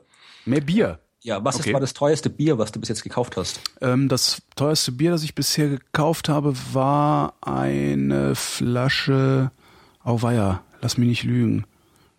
Das war eine Flasche Weizen Pale Ale.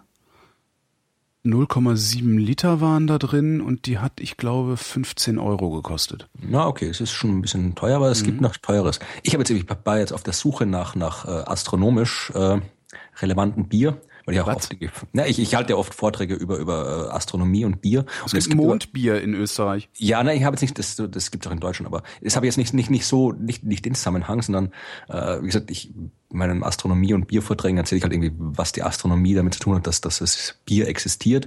Und äh, es gibt absurd viele Astronomen, die früher Bierbrauer waren und so weiter. Aber das ist der, ich, was ich eigentlich, ich wollte einfach nur Bier. Also es gibt zum Beispiel ein Bier, das heißt äh, der Rahlstädter Urknall. Also das ist irgendwie, äh, oder dann habe ich jetzt irgendwie eins, das äh, Dark Matter, dunkle Materie, das ist so ein dunkles, dunk, äh, ein dunkles Pale Ale und so. Sowas, sowas habe ich halt irgendwie gesucht, einfach nur, um halt ein bisschen, bisschen ein paar, paar schöne Fotos irgendwie für meine Vorträge zu kriegen. Aber das, die waren auch alle, haben alle normale Preise gehabt. Das Bier, was ich jetzt hier entdeckt hatte, da wurde eine Flasche jetzt für 850 Euro verkauft. Ui, das ist, und ist, ist Sie ist historisch wertvoll, also Altbier sozusagen? Jein, jein. Äh, es ist, es ist frisch gebraut, aber äh, sie haben es gebraut. Es ist eine Brauerei aus äh, Finnland, nee, Belgien und Finnland. Und die haben zwar ein, ein Schiff, ein Schiffswrack, das ist 1840 in der Ostsee gesunken. Mhm. Dann haben Taucher das äh, entdeckt, 2010 und äh, haben da äh, Champagnerflaschen drin gefunden und fünf Bierflaschen. Ach was. Also den Champagner konnte es noch trinken, ja. Äh, das Bier nicht mehr. Also das war nach, nach 170 Jahren war schon nicht mehr gut. Aber äh, die haben halt erstens mal konnten die Historiker da nachgucken, wie halt wirklich so so extremes Luxusbier so im 19. Jahrhundert, äh, wie das da irgendwie ausgesehen hat, also mhm. wie man das verkauft hat und so weiter.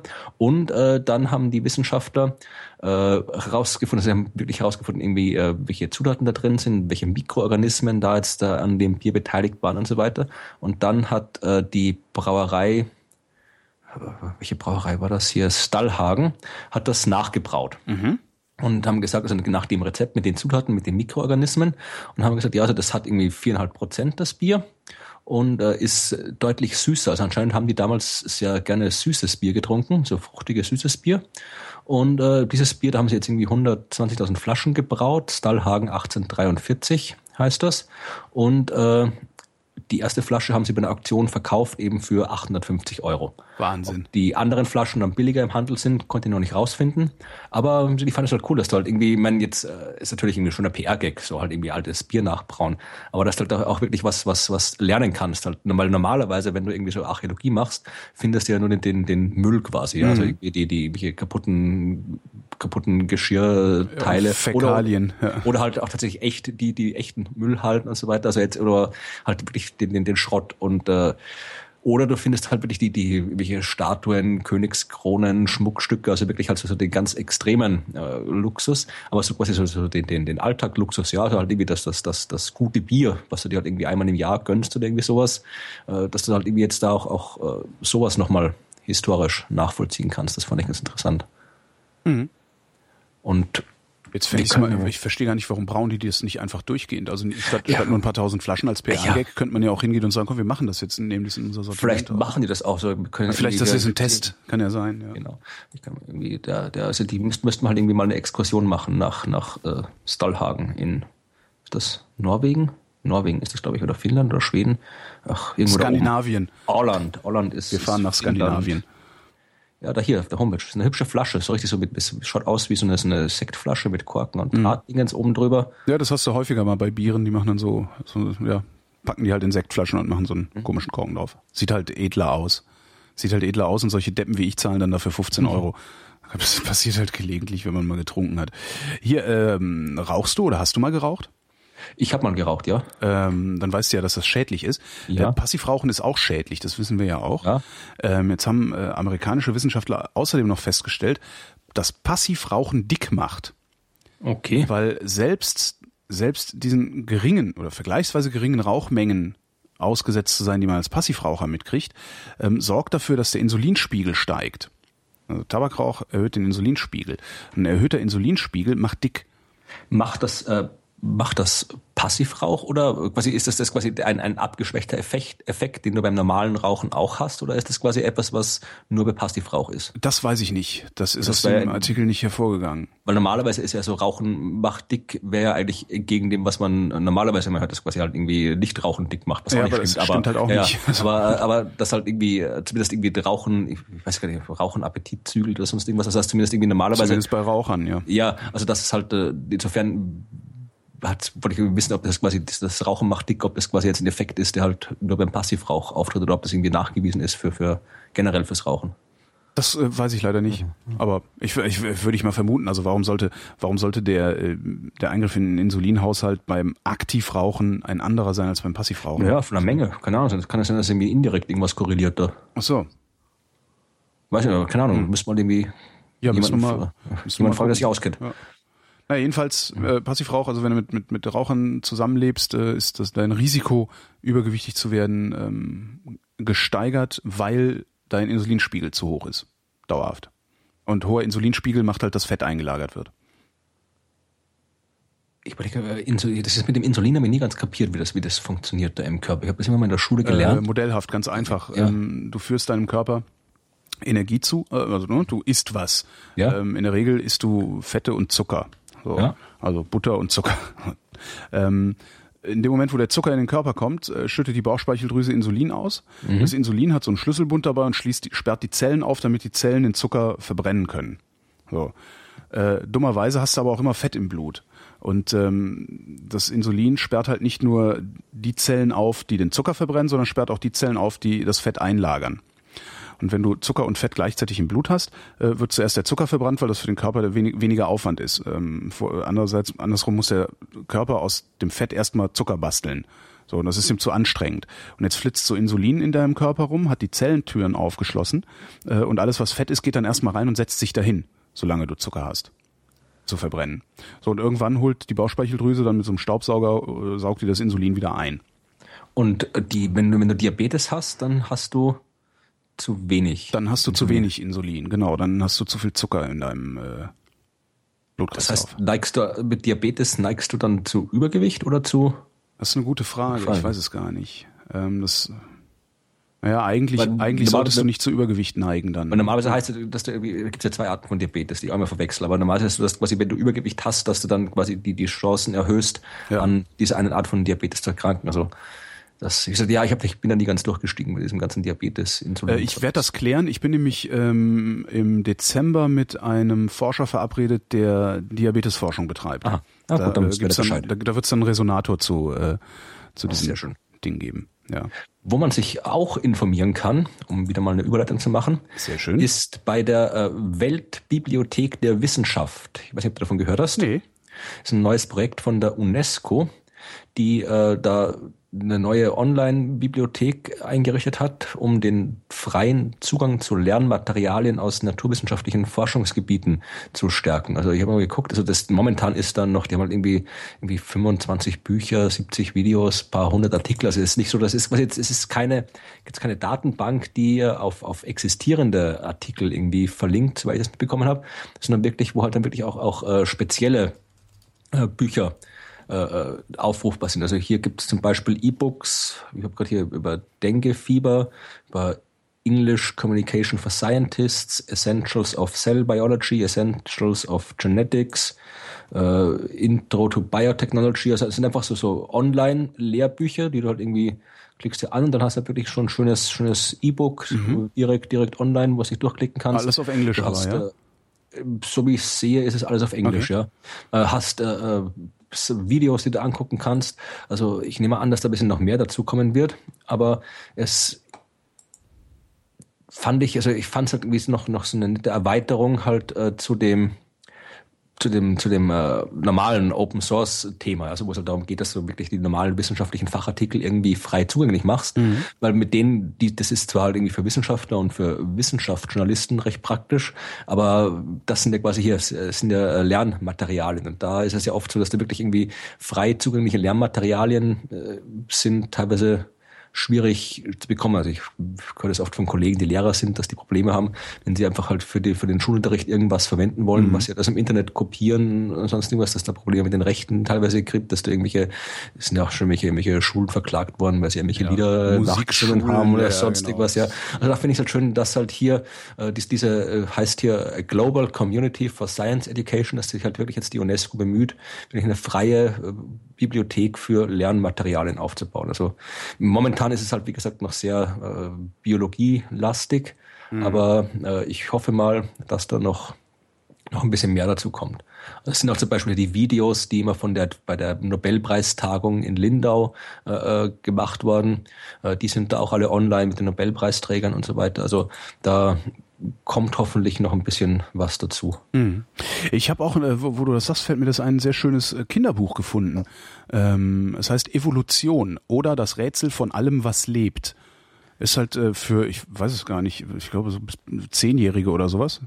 Empfohlenes Alter acht bis zehn Jahre. Ähm, macht aber auch total Spaß, als Erwachsener drin zu lesen, weil es nämlich sehr, sehr schön illustriert ist. Und ähm, ja halt so, so kindgerecht erzählt. Ich mag das ja sehr gerne, so einfache Sätze zu lesen ja. ähm, und nicht immer dieses Geschwurbel. Also deutsche Literatur neigt ja zu, zum Geschwafel immer und das macht das Ganze ja doch gelegentlich etwas wenig unterhaltsam. Ähm, und das kriegen die Amerikaner zum Beispiel viel besser hin. Wenn du amerikanische Literatur liest, ähm, das sind halt viel kürzere Sätze, viel, viel ja, deklamatorischer irgendwie und, und, und, und leichter zu lesen. Und äh, wenn du dann auf deutschen Kinderbuch liest, äh, hast du das auch wieder so ein bisschen.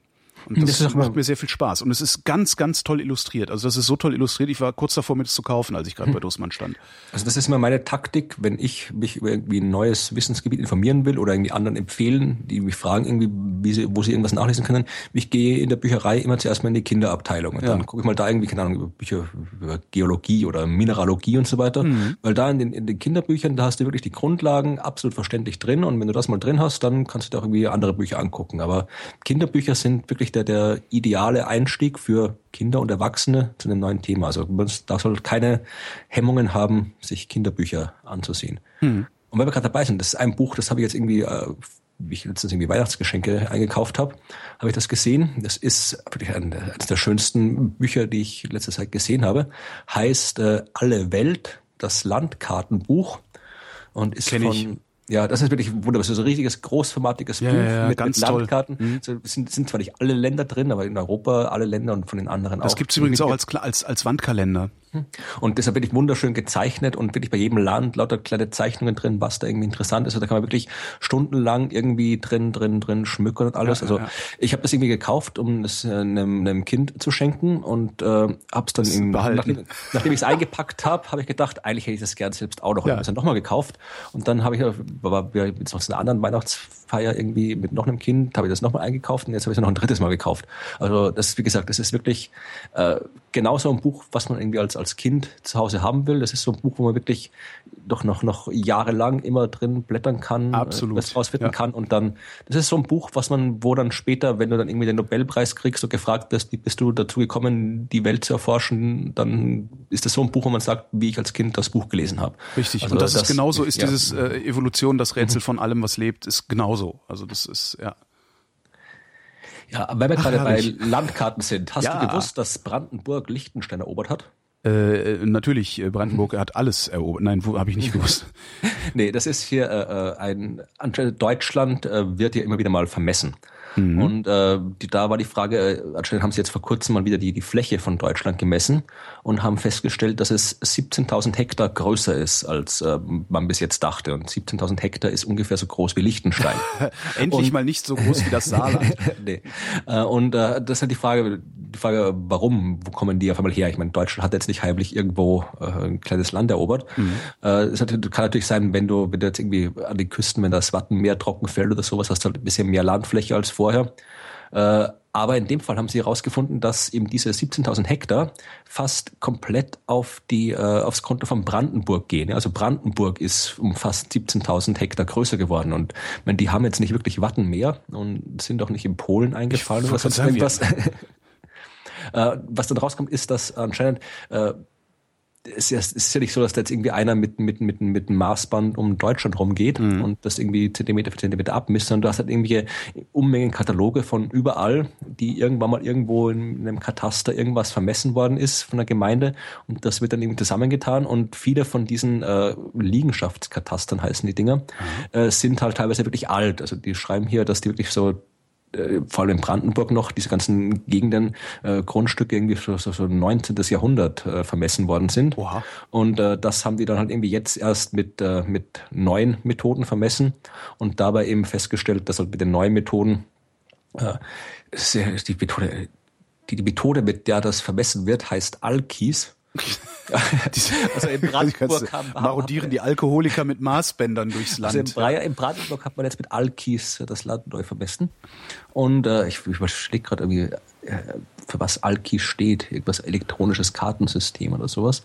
Ja, jedenfalls ist jetzt irgendwie Brandenburg äh, größer als vorher und dann wird es 2015 äh, genau dieses Jahr, also 2014, misst man ja auch irgendwie Sachsen-Anhalt, Mecklenburg-Vorpommern, Bremen und Saarland, mhm. wird jetzt neu vermessen. Gott, wenn die das Saarland einfach messen und feststellen, dass es nicht mehr maßstabsgerecht das ist. Nicht, dass das Saarland nicht nur halb so groß ist wie das Saarland. Ja, da, da, ja. Oh, das wird schlimm. Ja, und 2015 wird dann auch irgendwie Bayern, Sachsen und Berlin vermessen. Also mal gucken, vielleicht wird Deutschland noch ein bisschen größer.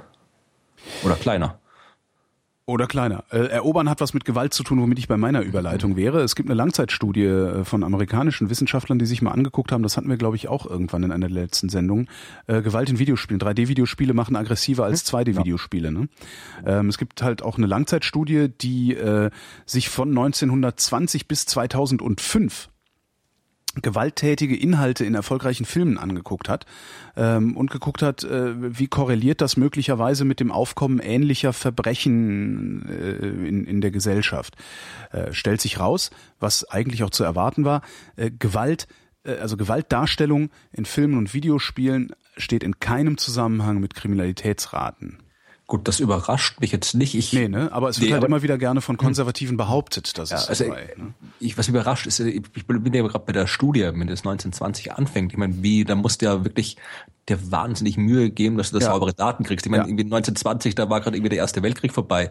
Also mhm. wo da irgendwie ein paar Millionen Menschen irgendwo umgebracht worden sind. Also da, wo ich dann jetzt irgendwie durch einen Film gucke, wo irgendwo einer irgendwie böse ist, das mhm. macht da vermutlich keinen großen Unterschied mehr. Oder irgendwo in, im, im Zweiten Weltkrieg, ich meine, das ist ja noch viel schlimmer. Also, dass man da wirklich äh, rausfinden kann, welche Effekte jetzt wirklich auf, auf Filme zurückzuführen sind, ist ja genau das gleiche heute. Ich meine, irgendwie gucke ich mir irgendwie einen Film an und dann äh, in den Nachrichten kriegst eine halbe Stunde gezeigt, wie sich die Menschen in real umbringen. Übrigens, also das, das, das, das, das, diese, diese Daten zu trennen, was halt wirklich, ich glaube, das funktioniert generell nicht, dass du wirklich sagen kannst, der Effekt ist jetzt auf Fernsehen oder mhm. auf, auf Filme oder auf, auf, auf Computerspiele zurückzuführen. Also, also was sie genau gemacht haben, ist, sie haben ähm, Leute diese Filme angucken lassen, haben Kategorien, also Minute für Minute im Film bewerten lassen, äh, wie viel, wie viel Gewalt drin war. Und das war halt wirklich Schlagen, Treten, Schubsen, äh, Schießen, Stechen, ähm, ne, Ach so, okay, okay, und so und haben halt geguckt, also die, diese Gewaltereignisse sind in diesem Film in folgender Häufigkeit. Also sie haben wirklich Statistik betrieben. Also die haben jetzt quasi die, äh, Filme, Filme gezeigt von 1920 bis jetzt. Und die haben sich die Filme angeguckt. Nicht, die haben jetzt nicht, habe ich gesagt, die haben jetzt irgendwie irgendwie rausgefunden, ob die Menschen, die 1920 im Kino ja, ja. waren, nein, nein, nein, nein, nein, nein, ja. sie haben also sie haben sich die Filme angeguckt, haben äh, da, da Statistik betrieben und haben dann geguckt, wie waren die, äh, wie waren die Mordraten. So und es gibt keinerlei Korrelation. Es gibt sogar ähm, Zeiträume, äh, in denen es in Filmen sehr gewalttätig zugegangen ist und gleichzeitig aber auch die Mordraten sehr niedrig waren. Ja, ja, also eben, kein Zusammenhang. Also ich denke mal generell, also wieder ein bisschen so populistischer, wenn du dir irgendwie anschaust und das, das unsere Unterhaltung ist vermutlich eh wesentlich harmloser geworden als früher. Ich meine, früher ist ja. man irgendwie zu einem netten Wochenende hat man sich irgendwie eine Hinrichtung angeguckt. Ja. Also heute schaust du einen Kinofilm an. Also das, ich, ich diese ganze irgendwie das ganze irgendwie Filme machen aggressiv, Computerspiele machen Killer.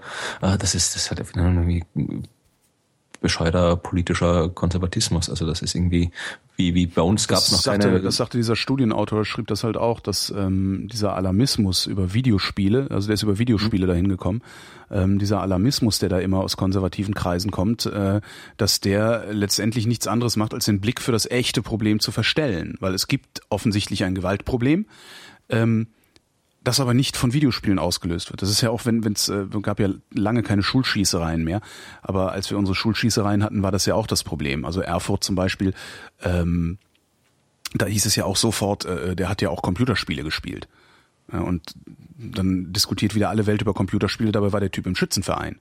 Ja. Die waren nämlich alle auch im Schützenverein. Ja, das war. Können wir ja da mal drüber das diskutieren. War, wo war das in, in, in Baden-Württemberg vor ein paar Jahren? Winnenden, war das, Winnenden, genau, war auch Schützenverein. Also auch Schützenverein. Also es ist immer ein leichter Zugang, ein leichter Zugang zu Waffen gewesen. Der Schützenverein ist in der, ist in der gute Tradition. Ja, ja genau. Es war immer ein leichter Zugang zu Waffen und äh, frustrierende Erlebnisse in der Schule. Also weil diese ganzen Schießereien, die finden halt auch immer in der Schule statt. Also Menschen mit leichtem Zugang zu Waffen machen Schießereien in der Schule da habe ich schon, das, das, sind schon zwei Probleme, um die ich mich eigentlich kümmern muss. Aber stattdessen äh, redet alle Welt über Videospiele. Und da hat, dieser, da hat dieser Forscher schon recht, der sagt, das verstellt den Blick für die richtigen Probleme.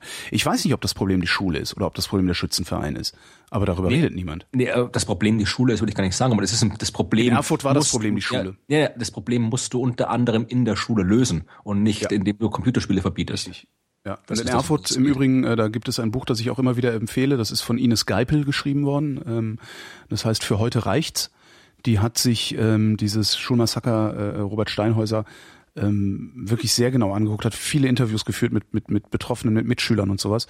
Ähm, und wenn du das Buch gelesen hast, weißt du ganz, es ist so sicher wie das Amen in der Kirche, dass das Bildungssystem dieses Bundeslandes, äh, das ist Thüringen, Erfurt ist Thüringen, ne? Erfurt ja. ist die Hauptstadt von Thüringen. Ja, ja. Das, das thüringische Bildungssystem dieses Schulmassaker überhaupt erst möglich gemacht hat.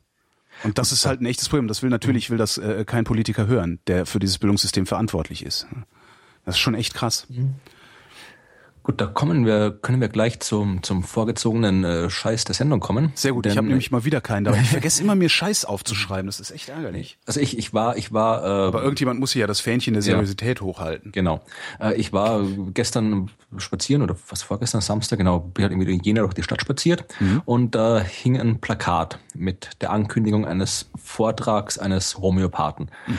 Das ist jetzt gut, wenn sowas da, da rege ich mich schon gar nicht mehr auf. Das ja. heißt ja irgendwie ständig überall. Ich habe mich auch nicht drüber aufgeregt mitgekriegt, dass dieser Vortrag irgendwie von, von äh, der großen Apotheke in Jena veranstaltet ist, weil Apotheken sind ja auch schon länger irgendwie die Drehscheiben des, des der Pseudomedizin ja. geworden. Ich habe mich auch nicht drüber aufgeregt, dass äh, Wobei über das Apothekenproblem rege ich mich sehr auf, weil Apotheker ja. eine gesellschaftliche Sonderstellung ja. für sich reklamieren ähm, und dann aber äh, diese Sonderstellung missbrauchen, um die Kundschaft zu betrügen. Ja, es gibt auch Apotheker, die es nicht machen, aber es ist halt irgendwie, es ist schon so weit verbreitet, dass man irgendwie, da ich glaube nicht, dass man da noch irgendwie durch Aufregen irgendwas erreichen kann. Aber wie gesagt, ich habe mich auch nicht darüber aufgeregt, dass der Vortrag in einem Hörsaal der Uni stattfindet, weil das Universitäten ihre, ihre Räumlichkeiten an jeden vermieten, der sie irgendwie, der irgendwie Geld hat und ohne sich Gedanken über die Auswirkungen zu machen, das ist auch schon oft genug mhm. äh, stattgefunden. Worüber ich mich aufgeregt habe, äh, war wirklich das Thema des äh, Vortrags. Das hieß nämlich äh, Homöopathie äh, bei Kinderkrankheiten und Schulstress. Wo ich mir auch gedacht habe, das ist irgendwie, weil wir gerade daran, Schulstress. Ich meine, es gibt mhm. so wahnsinnig viele Gründe, warum ein Kind Probleme, Stress in der Schule haben kann. Ja. ja also es kann irgendwie, kann, kann Mobbing sein, das können irgendwie schlechte Lehrer sein, das kann eine Lernschwäche sein. Es kann halt einfach sein, dass das Kind halt einfach gerade im Moment, das kapiert halt einfach vielleicht gerade das eine Thema nicht und wenn mhm. das durch ist, dann kommt wieder normal. Es kann sein, dass das Elternhaus irgendwie Probleme hat, dass das Kind äh, andere psychologische Probleme hat. Vielleicht ist es in der Pubertät das erste Mal verliebt, was weiß ich, vielleicht hat es irgendwie ein psychisches Problem oder sonst irgendwas. Es gibt so wahnsinnig viele Gründe, warum ein Kind Stress in der Schule haben kann und kein einziges äh, dieser Probleme kannst du halt irgendwie mit, mit Zuckerkugeln lösen. Mhm. Sondern das ist halt wieder, das ist halt wieder genau das, wo die Homöopathie halt äh, so wahnsinnig gut drin ist. Irgendwie das, das einerseits das Image äh, vor sich herzutragen, sie wäre irgendwie so die ganzheitliche Medizin, die die die Menschen als Einheit betrachtet und irgendwie Geist und und Körper und tralala und in Wahrheit wirklich einfach nur eine reine Symptombehandlung ja, ist. Das ja, ist eigentlich das, was ich auch nicht, das ist der, der Punkt, den ich nicht verstehe bei diesen ganzen Homöopathie-Jüngern, dass die sich, dass, dass die das nicht merken. Das ist, das ist, das, das ist doch klar wie Klo, das, das, äh, das liegt doch ganz offen vor denen. Homöopathie ist keine ganzheitliche Medizin. Selbst wenn es eine Medizin wäre. Das hat mit Ganzheitlichkeit überhaupt nichts zu tun. Das ist ein reines Symptom rumdoktern. Ja, also Und ständig erzählt mir einer, die Homöopathen würden da ganzheitlich rein. Das ist Quatsch. Und ich kapiere nicht, dass die Leute das nicht begreifen. Sind die so, sind die so doof? Das kann doch überhaupt nicht sein. Ja, es ist halt einfach gute, gute PR. Also, ich meine, Homöopathie, man die. Ja, aber PR, ich meine, das ist ungefähr so, als würde ich ein Auto verkaufen, das nur drei Räder hat und den ganzen Tag behaupten, es hätte mehr Räder als jedes andere Auto. Ja, das die ist Homöopathie, Homöopathie verkauft sich auch wunderbar als, als, als sanfte Pflanzenmedizin, was sie auch nicht ist und so weiter. Also, und das ist halt, wenn da, da wird halt den, das ist, man kann du kannst nachvollziehen, warum das so verlockend ist. Ich meine, stell dir vor, du bist, hast irgendwie als, als Elternteil, hast irgendwie ein Kind, das Schulstress hat. Das ist wahnsinnig, auch für die Eltern wahnsinnig belastend, weil mhm. du dann irgendwie dem Kind irgendwie helfen willst, aber es, und, und dann musst du halt irgendwie, die Probleme sind halt alle langfristig. Du musst dir überlegen, okay, muss ich jetzt irgendwie mit den Lehrern lange reden? Muss ich irgendwie das Kind äh, lange Nachhilfestunden geben? Muss ich vielleicht sogar die Schule wechseln oder sonst irgendwas? Also das, das, so ein Problem zu lösen, kann sehr, sehr viel Zeit und sehr, sehr viel Nerven kosten. Mhm. Und wenn mir da jetzt einer kommt und sagt, hey, brauchst du das richtige homöopathische Mittel nehmen. Dann, dann dann, aber gut. dann sehe ich doch nicht, also das, das ist das, was ich da nicht begreife. Ich, ich sehe doch dann trotzdem noch nicht über, über so, so, so einen offensichtlichen Unsinn hinweg. Also dieses ganzheitlich. Ja, äh, das ist aber da können wir uns, da können wir uns, glaube ich, jede Sendung den Mund drüber fusselig reden. Das ändert sowieso nichts. Wir sollten gute Witze darüber machen, weil was anderes als auslachen kannst du diese Leute ja eh nicht. Und dann möchte ich bitte dazu noch, ich habe jetzt gerade noch, noch meine eigene Verschwörungstheorie oh, entwickelt gestern Abend. Sehr gut. Nee, ich habe ich hab über das Thema, also dieses Plakat habe ich dann fotografiert und kurz äh, in meinem Blog eine kurze Notiz dazu geschrieben, wo ich halt im Wesentlichen das, was wir jetzt gerade gesagt haben, zusammengefasst habe. Und habe dann, äh, so wie ich es immer mache, auch die, den, den Artikel bei Facebook und bei Twitter geteilt. Oh, Facebook. Und, ja, und bei Facebook war normalerweise, wenn ich so einen Artikel irgendwo bei Facebook teile, dann habe ich da irgendwie so 1000 2000 Interaktionen. Mhm. Und äh, ich glaube, das meiste, was jemand hatte, war irgendwo 4000, wo ich irgendwas über Politiker geschrieben habe. Und äh, dieser äh, Artikel über Homöopathie bei Facebook hatte gestern Abend irgendwie 25.000 äh, Interaktionen. Ja, also das, das äh, war absurd. Und heute Morgen immer noch irgendwie 27.000. Das ist wirklich uh, absurd oft. Wahrscheinlich haben dich auch die Heilpraktiker beschimpft und sowas wieder. Nee, nee, da waren, waren ausschließlich positive Kommentare. Ah, sehr gut. Drunter. Aber das ist halt einfach, der ist halt einfach Wahnsinn. Entweder hat irgendwie Facebook wieder was am Algorithmus gedreht oder sonst was. Aber deshalb wirklich Größenordnungen mehr irgendwie gesehen worden als meine anderen Artikel. Und dann hat es mich interessiert, dass ich, okay, vielleicht ist ja dann mein Tweet auch irgendwie wahnsinnig oft äh, retweetet worden dazu. Mhm. Und habe ich mir nachgeguckt und der Tweet existiert nicht mehr. Der Was? ist weg von Twitter, ja, also der ist nicht mehr da. Ist auch, er ist am Anfang noch irgendwie drei, vier Mal, was ich noch gesehen habe, geteilt worden irgendwie und dann war er weg. Und äh, hab dann, also kannst du auch bei, bei Twitter dein Archiv, dein komplettes runterladen, was habe ich auch gemacht, der ist auch nicht mehr drin, der war einfach einfach weg. Keine Ahnung, woran das lag. Das ist ja mal interessant. Ja, ich bin gerade dabei, meine eigene Verschwörungstheorie zu entwickeln. Nee, keine Ahnung, wahrscheinlich was einfach nur irgendwie, irgendwie was weiß ich, irgendein Bug oder sonst irgendwas. Aber es hat ja wirklich, vielleicht gibt es irgendwie einen Bug, dass, dass wenn irgendwie stark, stark geteilte Artikel, dass die dann irgendwie aus der Datenbank rausfliegen. Oder keine Ahnung, aber er ist auf jeden Fall weg. Ich habe ihn dann am Abend nochmal getwittert und bis jetzt ist der, glaube ich, zumindest noch da. Aber der von, von gestern Nachmittag, der ist weg. Sehr Tja. witzig. Sie sind überall. Das finde ich, das finde ich aber wirklich, also, das ist gruselig. Ja. Und weil wir gerade noch, um, um das, um das, das, das, äh, das Unsinnsthema abzuschließen, wir hatten beim letzten Mal über das goldene Brett geredet und ja. da sind jetzt die Finalisten, die drei Finalisten sind jetzt gestern, glaube ich, oder heute bekannt gegeben worden. Also bis jetzt konnte man ja nominieren und aus den ganzen Nominierungen sind jetzt drei Finalisten ausgewählt worden, die mhm. dann eben, einer von denen bekommt dann eben das goldene Brett. Wer sind die? Einmal Barbara Steffens. Ja, sehr schön. Die nordrhein-westfälische Gesundheitsministerin, die irgendeinen genau. anderen Beruf schwänzt, der nichts mit Intelligenz zu tun hat. Ja, also ich kann ja. hier mal kurz äh, vorlesen, was, was die hier äh, sagen soll. Die Gesundheitsministerin mhm. des Landes Nordrhein-Westfalen ist eine deklarierte Anhängerin von Alternativmedizin. Damit ist sie nicht alleine. Besonders problematisch ist allerdings, dass sie als Politikerin die Alternativmedizin auch an Universitäten verankern will. Außerdem ist sie der Meinung, dass Alternativmedizin nicht nach den üblichen wissenschaftlichen Wirksamkeitskriterien beurteilt werden kann, eine Sichtweise, die jeden rationalen Diskurs über Alternativmedizin unmöglich macht. Diese Frau, ey. Das ist die erste Nominierung. Dass so jemand in so einer Partei überhaupt so weit hochkommen kann, ist, äh, finde ich ja, ist, ist ja mein Problem mit der mit der Grünen Partei. Das, das, das, also ich erwarte von einer Partei, dass solche Wirrköpfe äh, gar nicht in solche Positionen kommen können. Das erwarte ich echt. Also ich meine, was ist mit der was ist mit einer Parteibasis los, die solche Wirrköpfe an der Spitze duldet? Naja, die, die muss doch selber auch, wirr sein. Wollte ich gerade sagen, ja. Also das ja. ist halt, das ist ja ist auch schade. Also die Grünen haben durchaus jede Menge vernünftige Dinge, aber, aber dieser so viele so viele unvernünftige, die dann halt dann das ja. Ganze wieder kippen. Das ist halt das Problem. Ja. Ja, also die zweite Nominierung ist der, das, das sogenannte Netzwerk Impfentscheid. Netzwerk Impfentscheid? Ja, das Ach so, das äh, sind so Impfverschwörungstheoretiker. Ja, Ach Gott. Die, die sagen, Impfungen haben vermutlich mehr Menschenleben gerettet als jede andere Präventionsmaßnahme der modernen Medizin. Trotzdem gibt es eine hartnäckige, lautstarke Impfgegner-Community, die sich zum Ziel gesetzt hat, diese Erfolgsgeschichte zu beenden. Die wissenschaftliche Faktenlage lässt keinen Zweifel daran, dass Impfen wichtig und nützlich ist, doch Vereine wie Netzwerk Impfentscheid verbreiten die Vorstellung, dass Impfen nutzlos und sogar schädlich ist. Insbesondere jungen Eltern wird oft eingeredet, dass sie ihre Kinder nicht impfen sollen eine falsche Information, die tragische Folgen haben kann. Mhm. Und die dritte Nominierung, wirst du schon denken können, nehme ich an. Das äh, war der, der, große Favorit bei allen Nominierungen. Äh, äh, äh, das, das Gericht. Nein, Xavier Naidu. Ach, Xavier Naidu.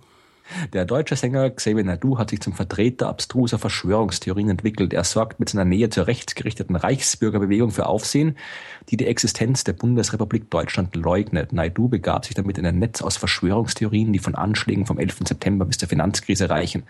Seine große Popularität als Musiker führt insbesondere junge Menschen in eine abstruse Gedankenwelt aus unhaltbaren Behauptungen, denen Hass und Angst mehr zählen als Fakten. Xavier Naidu wird als Einstiegsdroge der Irrationalität, die mit pathetischer Musik beginnt und bei Chemtrails und Weltverschwörungsparanoia endet. Ich weiß nicht, ob du das mitverfolgt hast. Da hat er wirklich jede Menge Unsinn von sich gegeben. Ja, das macht er schon seit Jahren. Das hat nur irgendwie nie jemanden interessiert. Ich finde das irgendwie so verblüffend, dass es auf einmal so hochschwappt. Also der, der redet schon seit Jahren diesen Quatsch. Naja, das ist halt, da waren, waren diese komischen Montagsdemos oder wie die heißen, ja, er dann aufgetreten ist, wo er dann in die Medien gekommen ist. Mhm. Aber ich bin schon gespannt. Ich bin auch gespannt, ob, ob irgendjemand von den Typen, äh, oder zumindest wenn Xavier Nadu wird nicht persönlich auftauchen, Barbara Steffens auch nicht, aber ob die irgendwelche Vertreter hinschicken zu der, zu der, äh, zum, der großen Gala am 26.11., wenn das dann irgendwie verliehen wird. Weil bis jetzt haben wir da meistens immer auch die, die Nominierten, irgendwelche waren selbst da oder haben irgendwelche Vertreter hingeschickt, die dann irgendwas erzählt haben. Spannend, ob da irgendwie ein Heini vom Gesundheitsministerium auftaucht. Hm. Dann irgendwie erzählt, warum man das an den Unis unterrichten soll und so. Mal schauen, wird sicher spannend. Ich bin gespannt.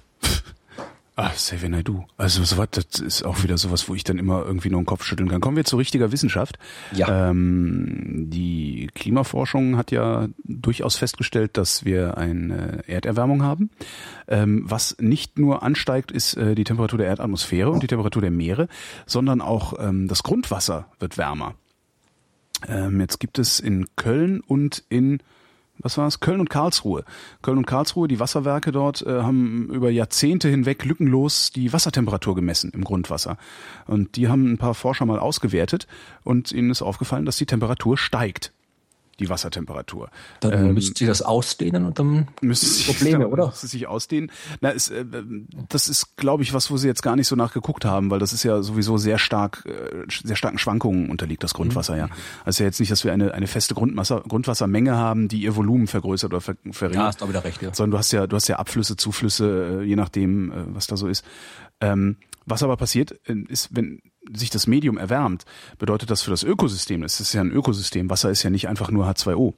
Hast recht, ja, Keime äh, so Kram, ja. Genau, das, das, für das Ökosystem bedeutet das was. Und Sie wissen noch nicht, was es bedeutet. Äh, ne? Auch da brauchen wir mehr Forschung. Aber ich finde schon mal sehr spannend, dass Sie überhaupt auf die Idee gekommen sind, mal zu gucken, was das Grundwasser eigentlich macht im Zuge der Erderwärmung. Weil das ja letztendlich auch Teil der Erde ist und es wird wärmer. Ich weiß nur leider nicht, wie viel. Das, das ist irgendwie was, was da nicht... Äh, in dem, in dem Artikel dabei stand oder ich habe es überlesen. Das Das kann natürlich auch sein. Aber gerade genau, genau das Mikrobenproblem sprechen die Wissenschaftler halt auch an. Die sagen auch, das ist, äh, sie wissen noch nicht, was passiert. Sie wissen nicht, ob es überhaupt irgendwas macht. Das ist ja oft so, dass äh, wir nicht wissen, ob es überhaupt irgendwas macht, aber das sehen, dass irgendwas passieren könnte. Ich habe gerade auch mit so ein paar mit so ein paar Biologen gesprochen, die sich mit Müll im Meer beschäftigen, also insbesondere mit m, Plastik und Mikroplastik, ähm, was, was auch sehr spannend ist. Äh, die haben, also wir haben halt das Problem, dass äh, wir in den Ozeanen Plastikmüll finden, der nicht nur nicht nur groß ist, den du so mit einem Netz rausfischen könntest äh, und den die den die Tiere fressen. Also das das kennt man ja, dass das gelegentlich dann irgendwelche Meereslebewesen äh, gefunden werden, in deren Mägen Feuerzeuge sind und sowas, ähm, die dann den Magen füllen, wodurch die Tiere glauben, sie seien satt äh, und dann verenden, weil sie nicht genügend Energie kriegen. Das passiert recht häufig, dass äh, Tiere an Müll verrecken. Äh, was wir halt auch haben, ist das Problem, dass so Plastiktüten und sowas durch die durch die Strömung und Wellenschlag und so so weit zerrieben werden, dass sie äh, auf Molekülgröße runterschrumpfen, ähm, damit Zellwände durchdringen können und in den Zellen hormonelle Wirkung entfalten. Also die wirken wie Hormone im Körper. Äh, ob das ein Problem ist, wissen wir noch nicht. Äh, also ob das ein Problem für den Das Menschen ist, wissen wir noch nicht. Äh, es kann natürlich eins sein, weil es wie Hormone wirkt. Es gibt bestimmte Fischpopulationen, äh, bei denen ist das Problem schon so, dass ähm, durch diesen Kunststoffeintrag äh, eine Verweiblichung, glaube ich, stattfindet. Ist eine Verweiblichung, eine Vermännlichung der Population. Das weiß ich jetzt nicht mehr genau. Ähm, müsste ich nochmal reinhören in die Sendung. Ähm, das, da wissen wir, dass es ein Problem ist. Äh, ob es bei Menschen ein Problem ist, wissen wir noch nicht. Aber der, der, der eine Biologe, als ich dann sagte, ja, aber wenn wir nicht wissen, ob das ein Problem ist, warum ist es überhaupt sinnvoll, jetzt Alarm zu schlagen? Und er sagte, es ist halt egal, äh, weil das Zeug gehört da nicht hin. Das stimmt, Ja, dann habe ich gesagt, na ja, mein Gott, das ist halt überall, also wir bauen überall Häuser hin, die gehören da ja eigentlich auch nicht hin. Und er sagt, ja, aber das macht's ja nicht besser. Nur, dass wir, dass wir, dass wir die Umwelt mit, dass, dass wir lauter Zeugs in die Umwelt eintragen, das da nicht hingehört, macht es ja nicht besser, da noch mehr einzutragen. Das fand ich ganz interessant. Und das fand ich jetzt hier auch bei diesem, bei diesem äh, Grundwassertemperaturding auch so, wo man auch denkt, das gehört eigentlich nicht so. Genau, da passt noch meine letzte Geschichte dazu. Dann bin ich am Ende mit Mhm. den Geschichten diese Woche. Äh, Was auch mit dem Klimawandel zu tun hat und mit Dingen, die irgendwo nicht hingehören, ist äh, Kunstschnee. Ich weiß Ja. nicht, ob du Skifahrer bist. Bin ich nicht, aber ich kenne Kunstschnee. Ja, ja, also ich, ich, bin, ich bin Österreicher, wir können alle Skifahren. Mhm. Also äh, ich war früher oft Skifahren, jetzt mittlerweile nicht mehr, aber du siehst halt wirklich mittlerweile überall diese ganzen äh, Kunstschneekanonen und so weiter. Also es gibt irgendwie fast kein Skigebiet mehr, wo, wo das nicht verwendet wird, weil eben nicht mehr so viel Schnee da ist und die halt trotzdem ihre, ihre Skigebiete offen haben müssen. Und jetzt gibt's hier einen, einen Wissenschaftler von der Uni Wien, von der Technischen Uni und von der Uni für Bodenkultur, die wollen jetzt äh, Schnee machen mit einer künstlichen Wolke. Ja, also die haben eine dreieinhalb Meter hohe ballonförmige Kammer.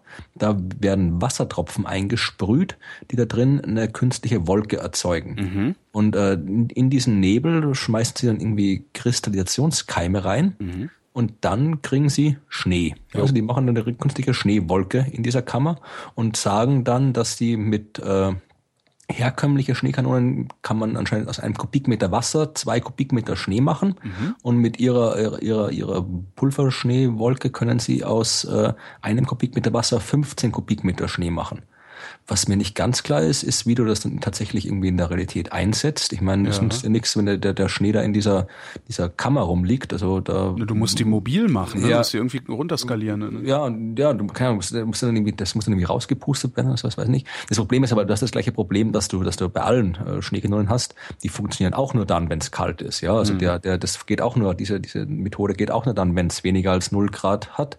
Und äh, wenn du das, wenn es wärmer ist, dann musst du die halt wieder kühlen. Dann brauchst du extrem viel Energie und du hast den, den, den, den Vorteil wieder weg. Oder du musst halt warten, bis es kalt genug ist. Und das ist ja genau das Problem, dass es halt in den Skigebieten einfach nicht mehr kalt genug ist. Ja. Das war ja auch das, was sie da, wo sie da im Harz dieses absurde Skigebiet hingebaut haben, wo es dann halt irgendwie nie geschneit hat. Echt? Alle, ja, der haben halt irgendwie, du musst mal Christian Reinbott fragen, der kennt sich da genau aus, weil der ist ja da auch irgendwie, hat da auch irgendwie politisch dagegen angegangen. Dass sie da im Naturschutzgebiet im Harz haben sie da irgendwie äh, wollten sie unbedingt irgendwie ein riesen Skigebiet reinmachen mit irgendwie Flutlichtpiste für Nachtskifahren und alles drum und dran. Und da haben auch schon dann die, die Wissenschaftler gesagt, dass halt in der Gegend, da ist es halt nicht mehr kalt genug, dass du halt wirklich durchgehend im Winter ausreichend Schnee hast.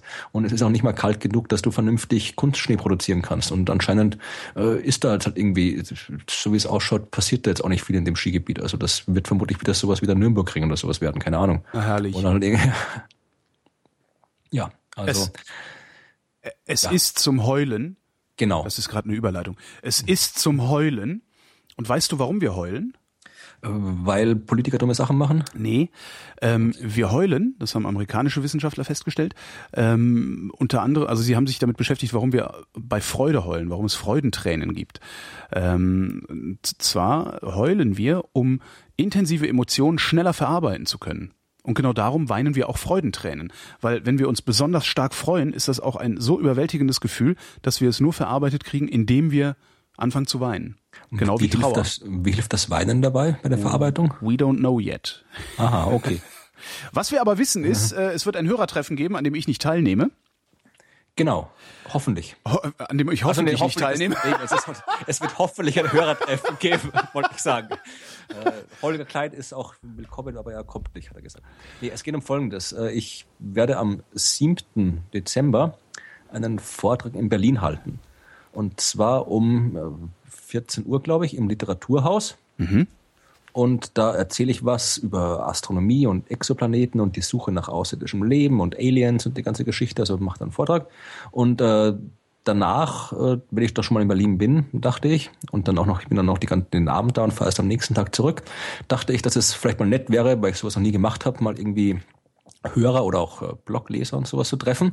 Und äh, da wir vermutlich davor keine Sendungen machen, Richtig. wir kündigen wir das jetzt schon mal an. Also Holger Klein wird nicht da sein. Genau, ich komme nicht. Also entweder das, das, das, das schreckt euch ab oder es äh, zieht euch an, je nachdem. Aber ich werde da sein und das vielleicht können wir mal irgendwie im Kommentarbereich nach potenziellen Treffpunkten suchen. Also ich würde mir, ich mir gedacht, das ist irgendwie, wenn man sich in, in so einem äh, Gasthaus, Restaurant, Bar trifft, das ist immer so ein bisschen doof, da hockt man dann irgendwie an einen langen Tisch und dann mhm. geredet jeder nur mit den, mit den zwei, drei Leuten um sich rum. Ich dachte mir, es gibt in Berlin im Anfang Dezember gibt es sicher irgendwie Weihnachtsmärkte oder sonst irgendwas. Vielleicht kann man sich da irgendwo treffen, dann kann man da irgendwie so gemeinsam rumstehen, kann sich in der Gruppe irgendwie leichter mal irgendwie hin und her bewegen, kann so schön am Glühweinstand, ne? kann so. mit vielen Leuten irgendwie viel lockerer gemeinsamer irgendwie rum Gesprächspartner wechseln, als man es irgendwie in einem Restaurant könnte. Also mhm. wenn ihr Berliner Hörerinnen und Hörer irgendwie wisst, wo es da einen schönen, äh, netten Weihnachtsmarkt oder sonst irgendwas gibt, wo man so ab 19 Uhr oder sowas sich treffen könnte, dann sagt Bescheid. Und um Details zu erfahren, wann das Treffen wo dann wirklich stattfindet, guckt entweder dann auf die Kommentare bei Vrind oder in meinen Blog, wo ich das dann auch noch rechtzeitig ankündigen werde, wann und wo wir uns treffen, wenn wir uns treffen. Wäre vielleicht dann auch sogar sinnvoller, ähm, das bei dir im Blog zu diskutieren, mhm. weil äh, du dann die Kommentarfreischalterei besser im Griff hast, weil ich bin ein paar Tage mhm. unterwegs und weiß nicht, ob ich mich so mhm. gut um die Kommentare kümmern kann. Aber ihr, ihr, ihr werdet das schon machen. Das Internet genau. ist ja eine Shawarma-Intelligenz und genau. ähm, in der Lage, sich selbst zu organisieren. Am 7.12. eventuell ein Hörertreffen mit Florian Freistetter. Ich komme garantiert nicht. Das heißt, äh, ihr braucht keine Angst zu haben. Und das war die Wissenschaft und wir danken für eure Aufmerksamkeit.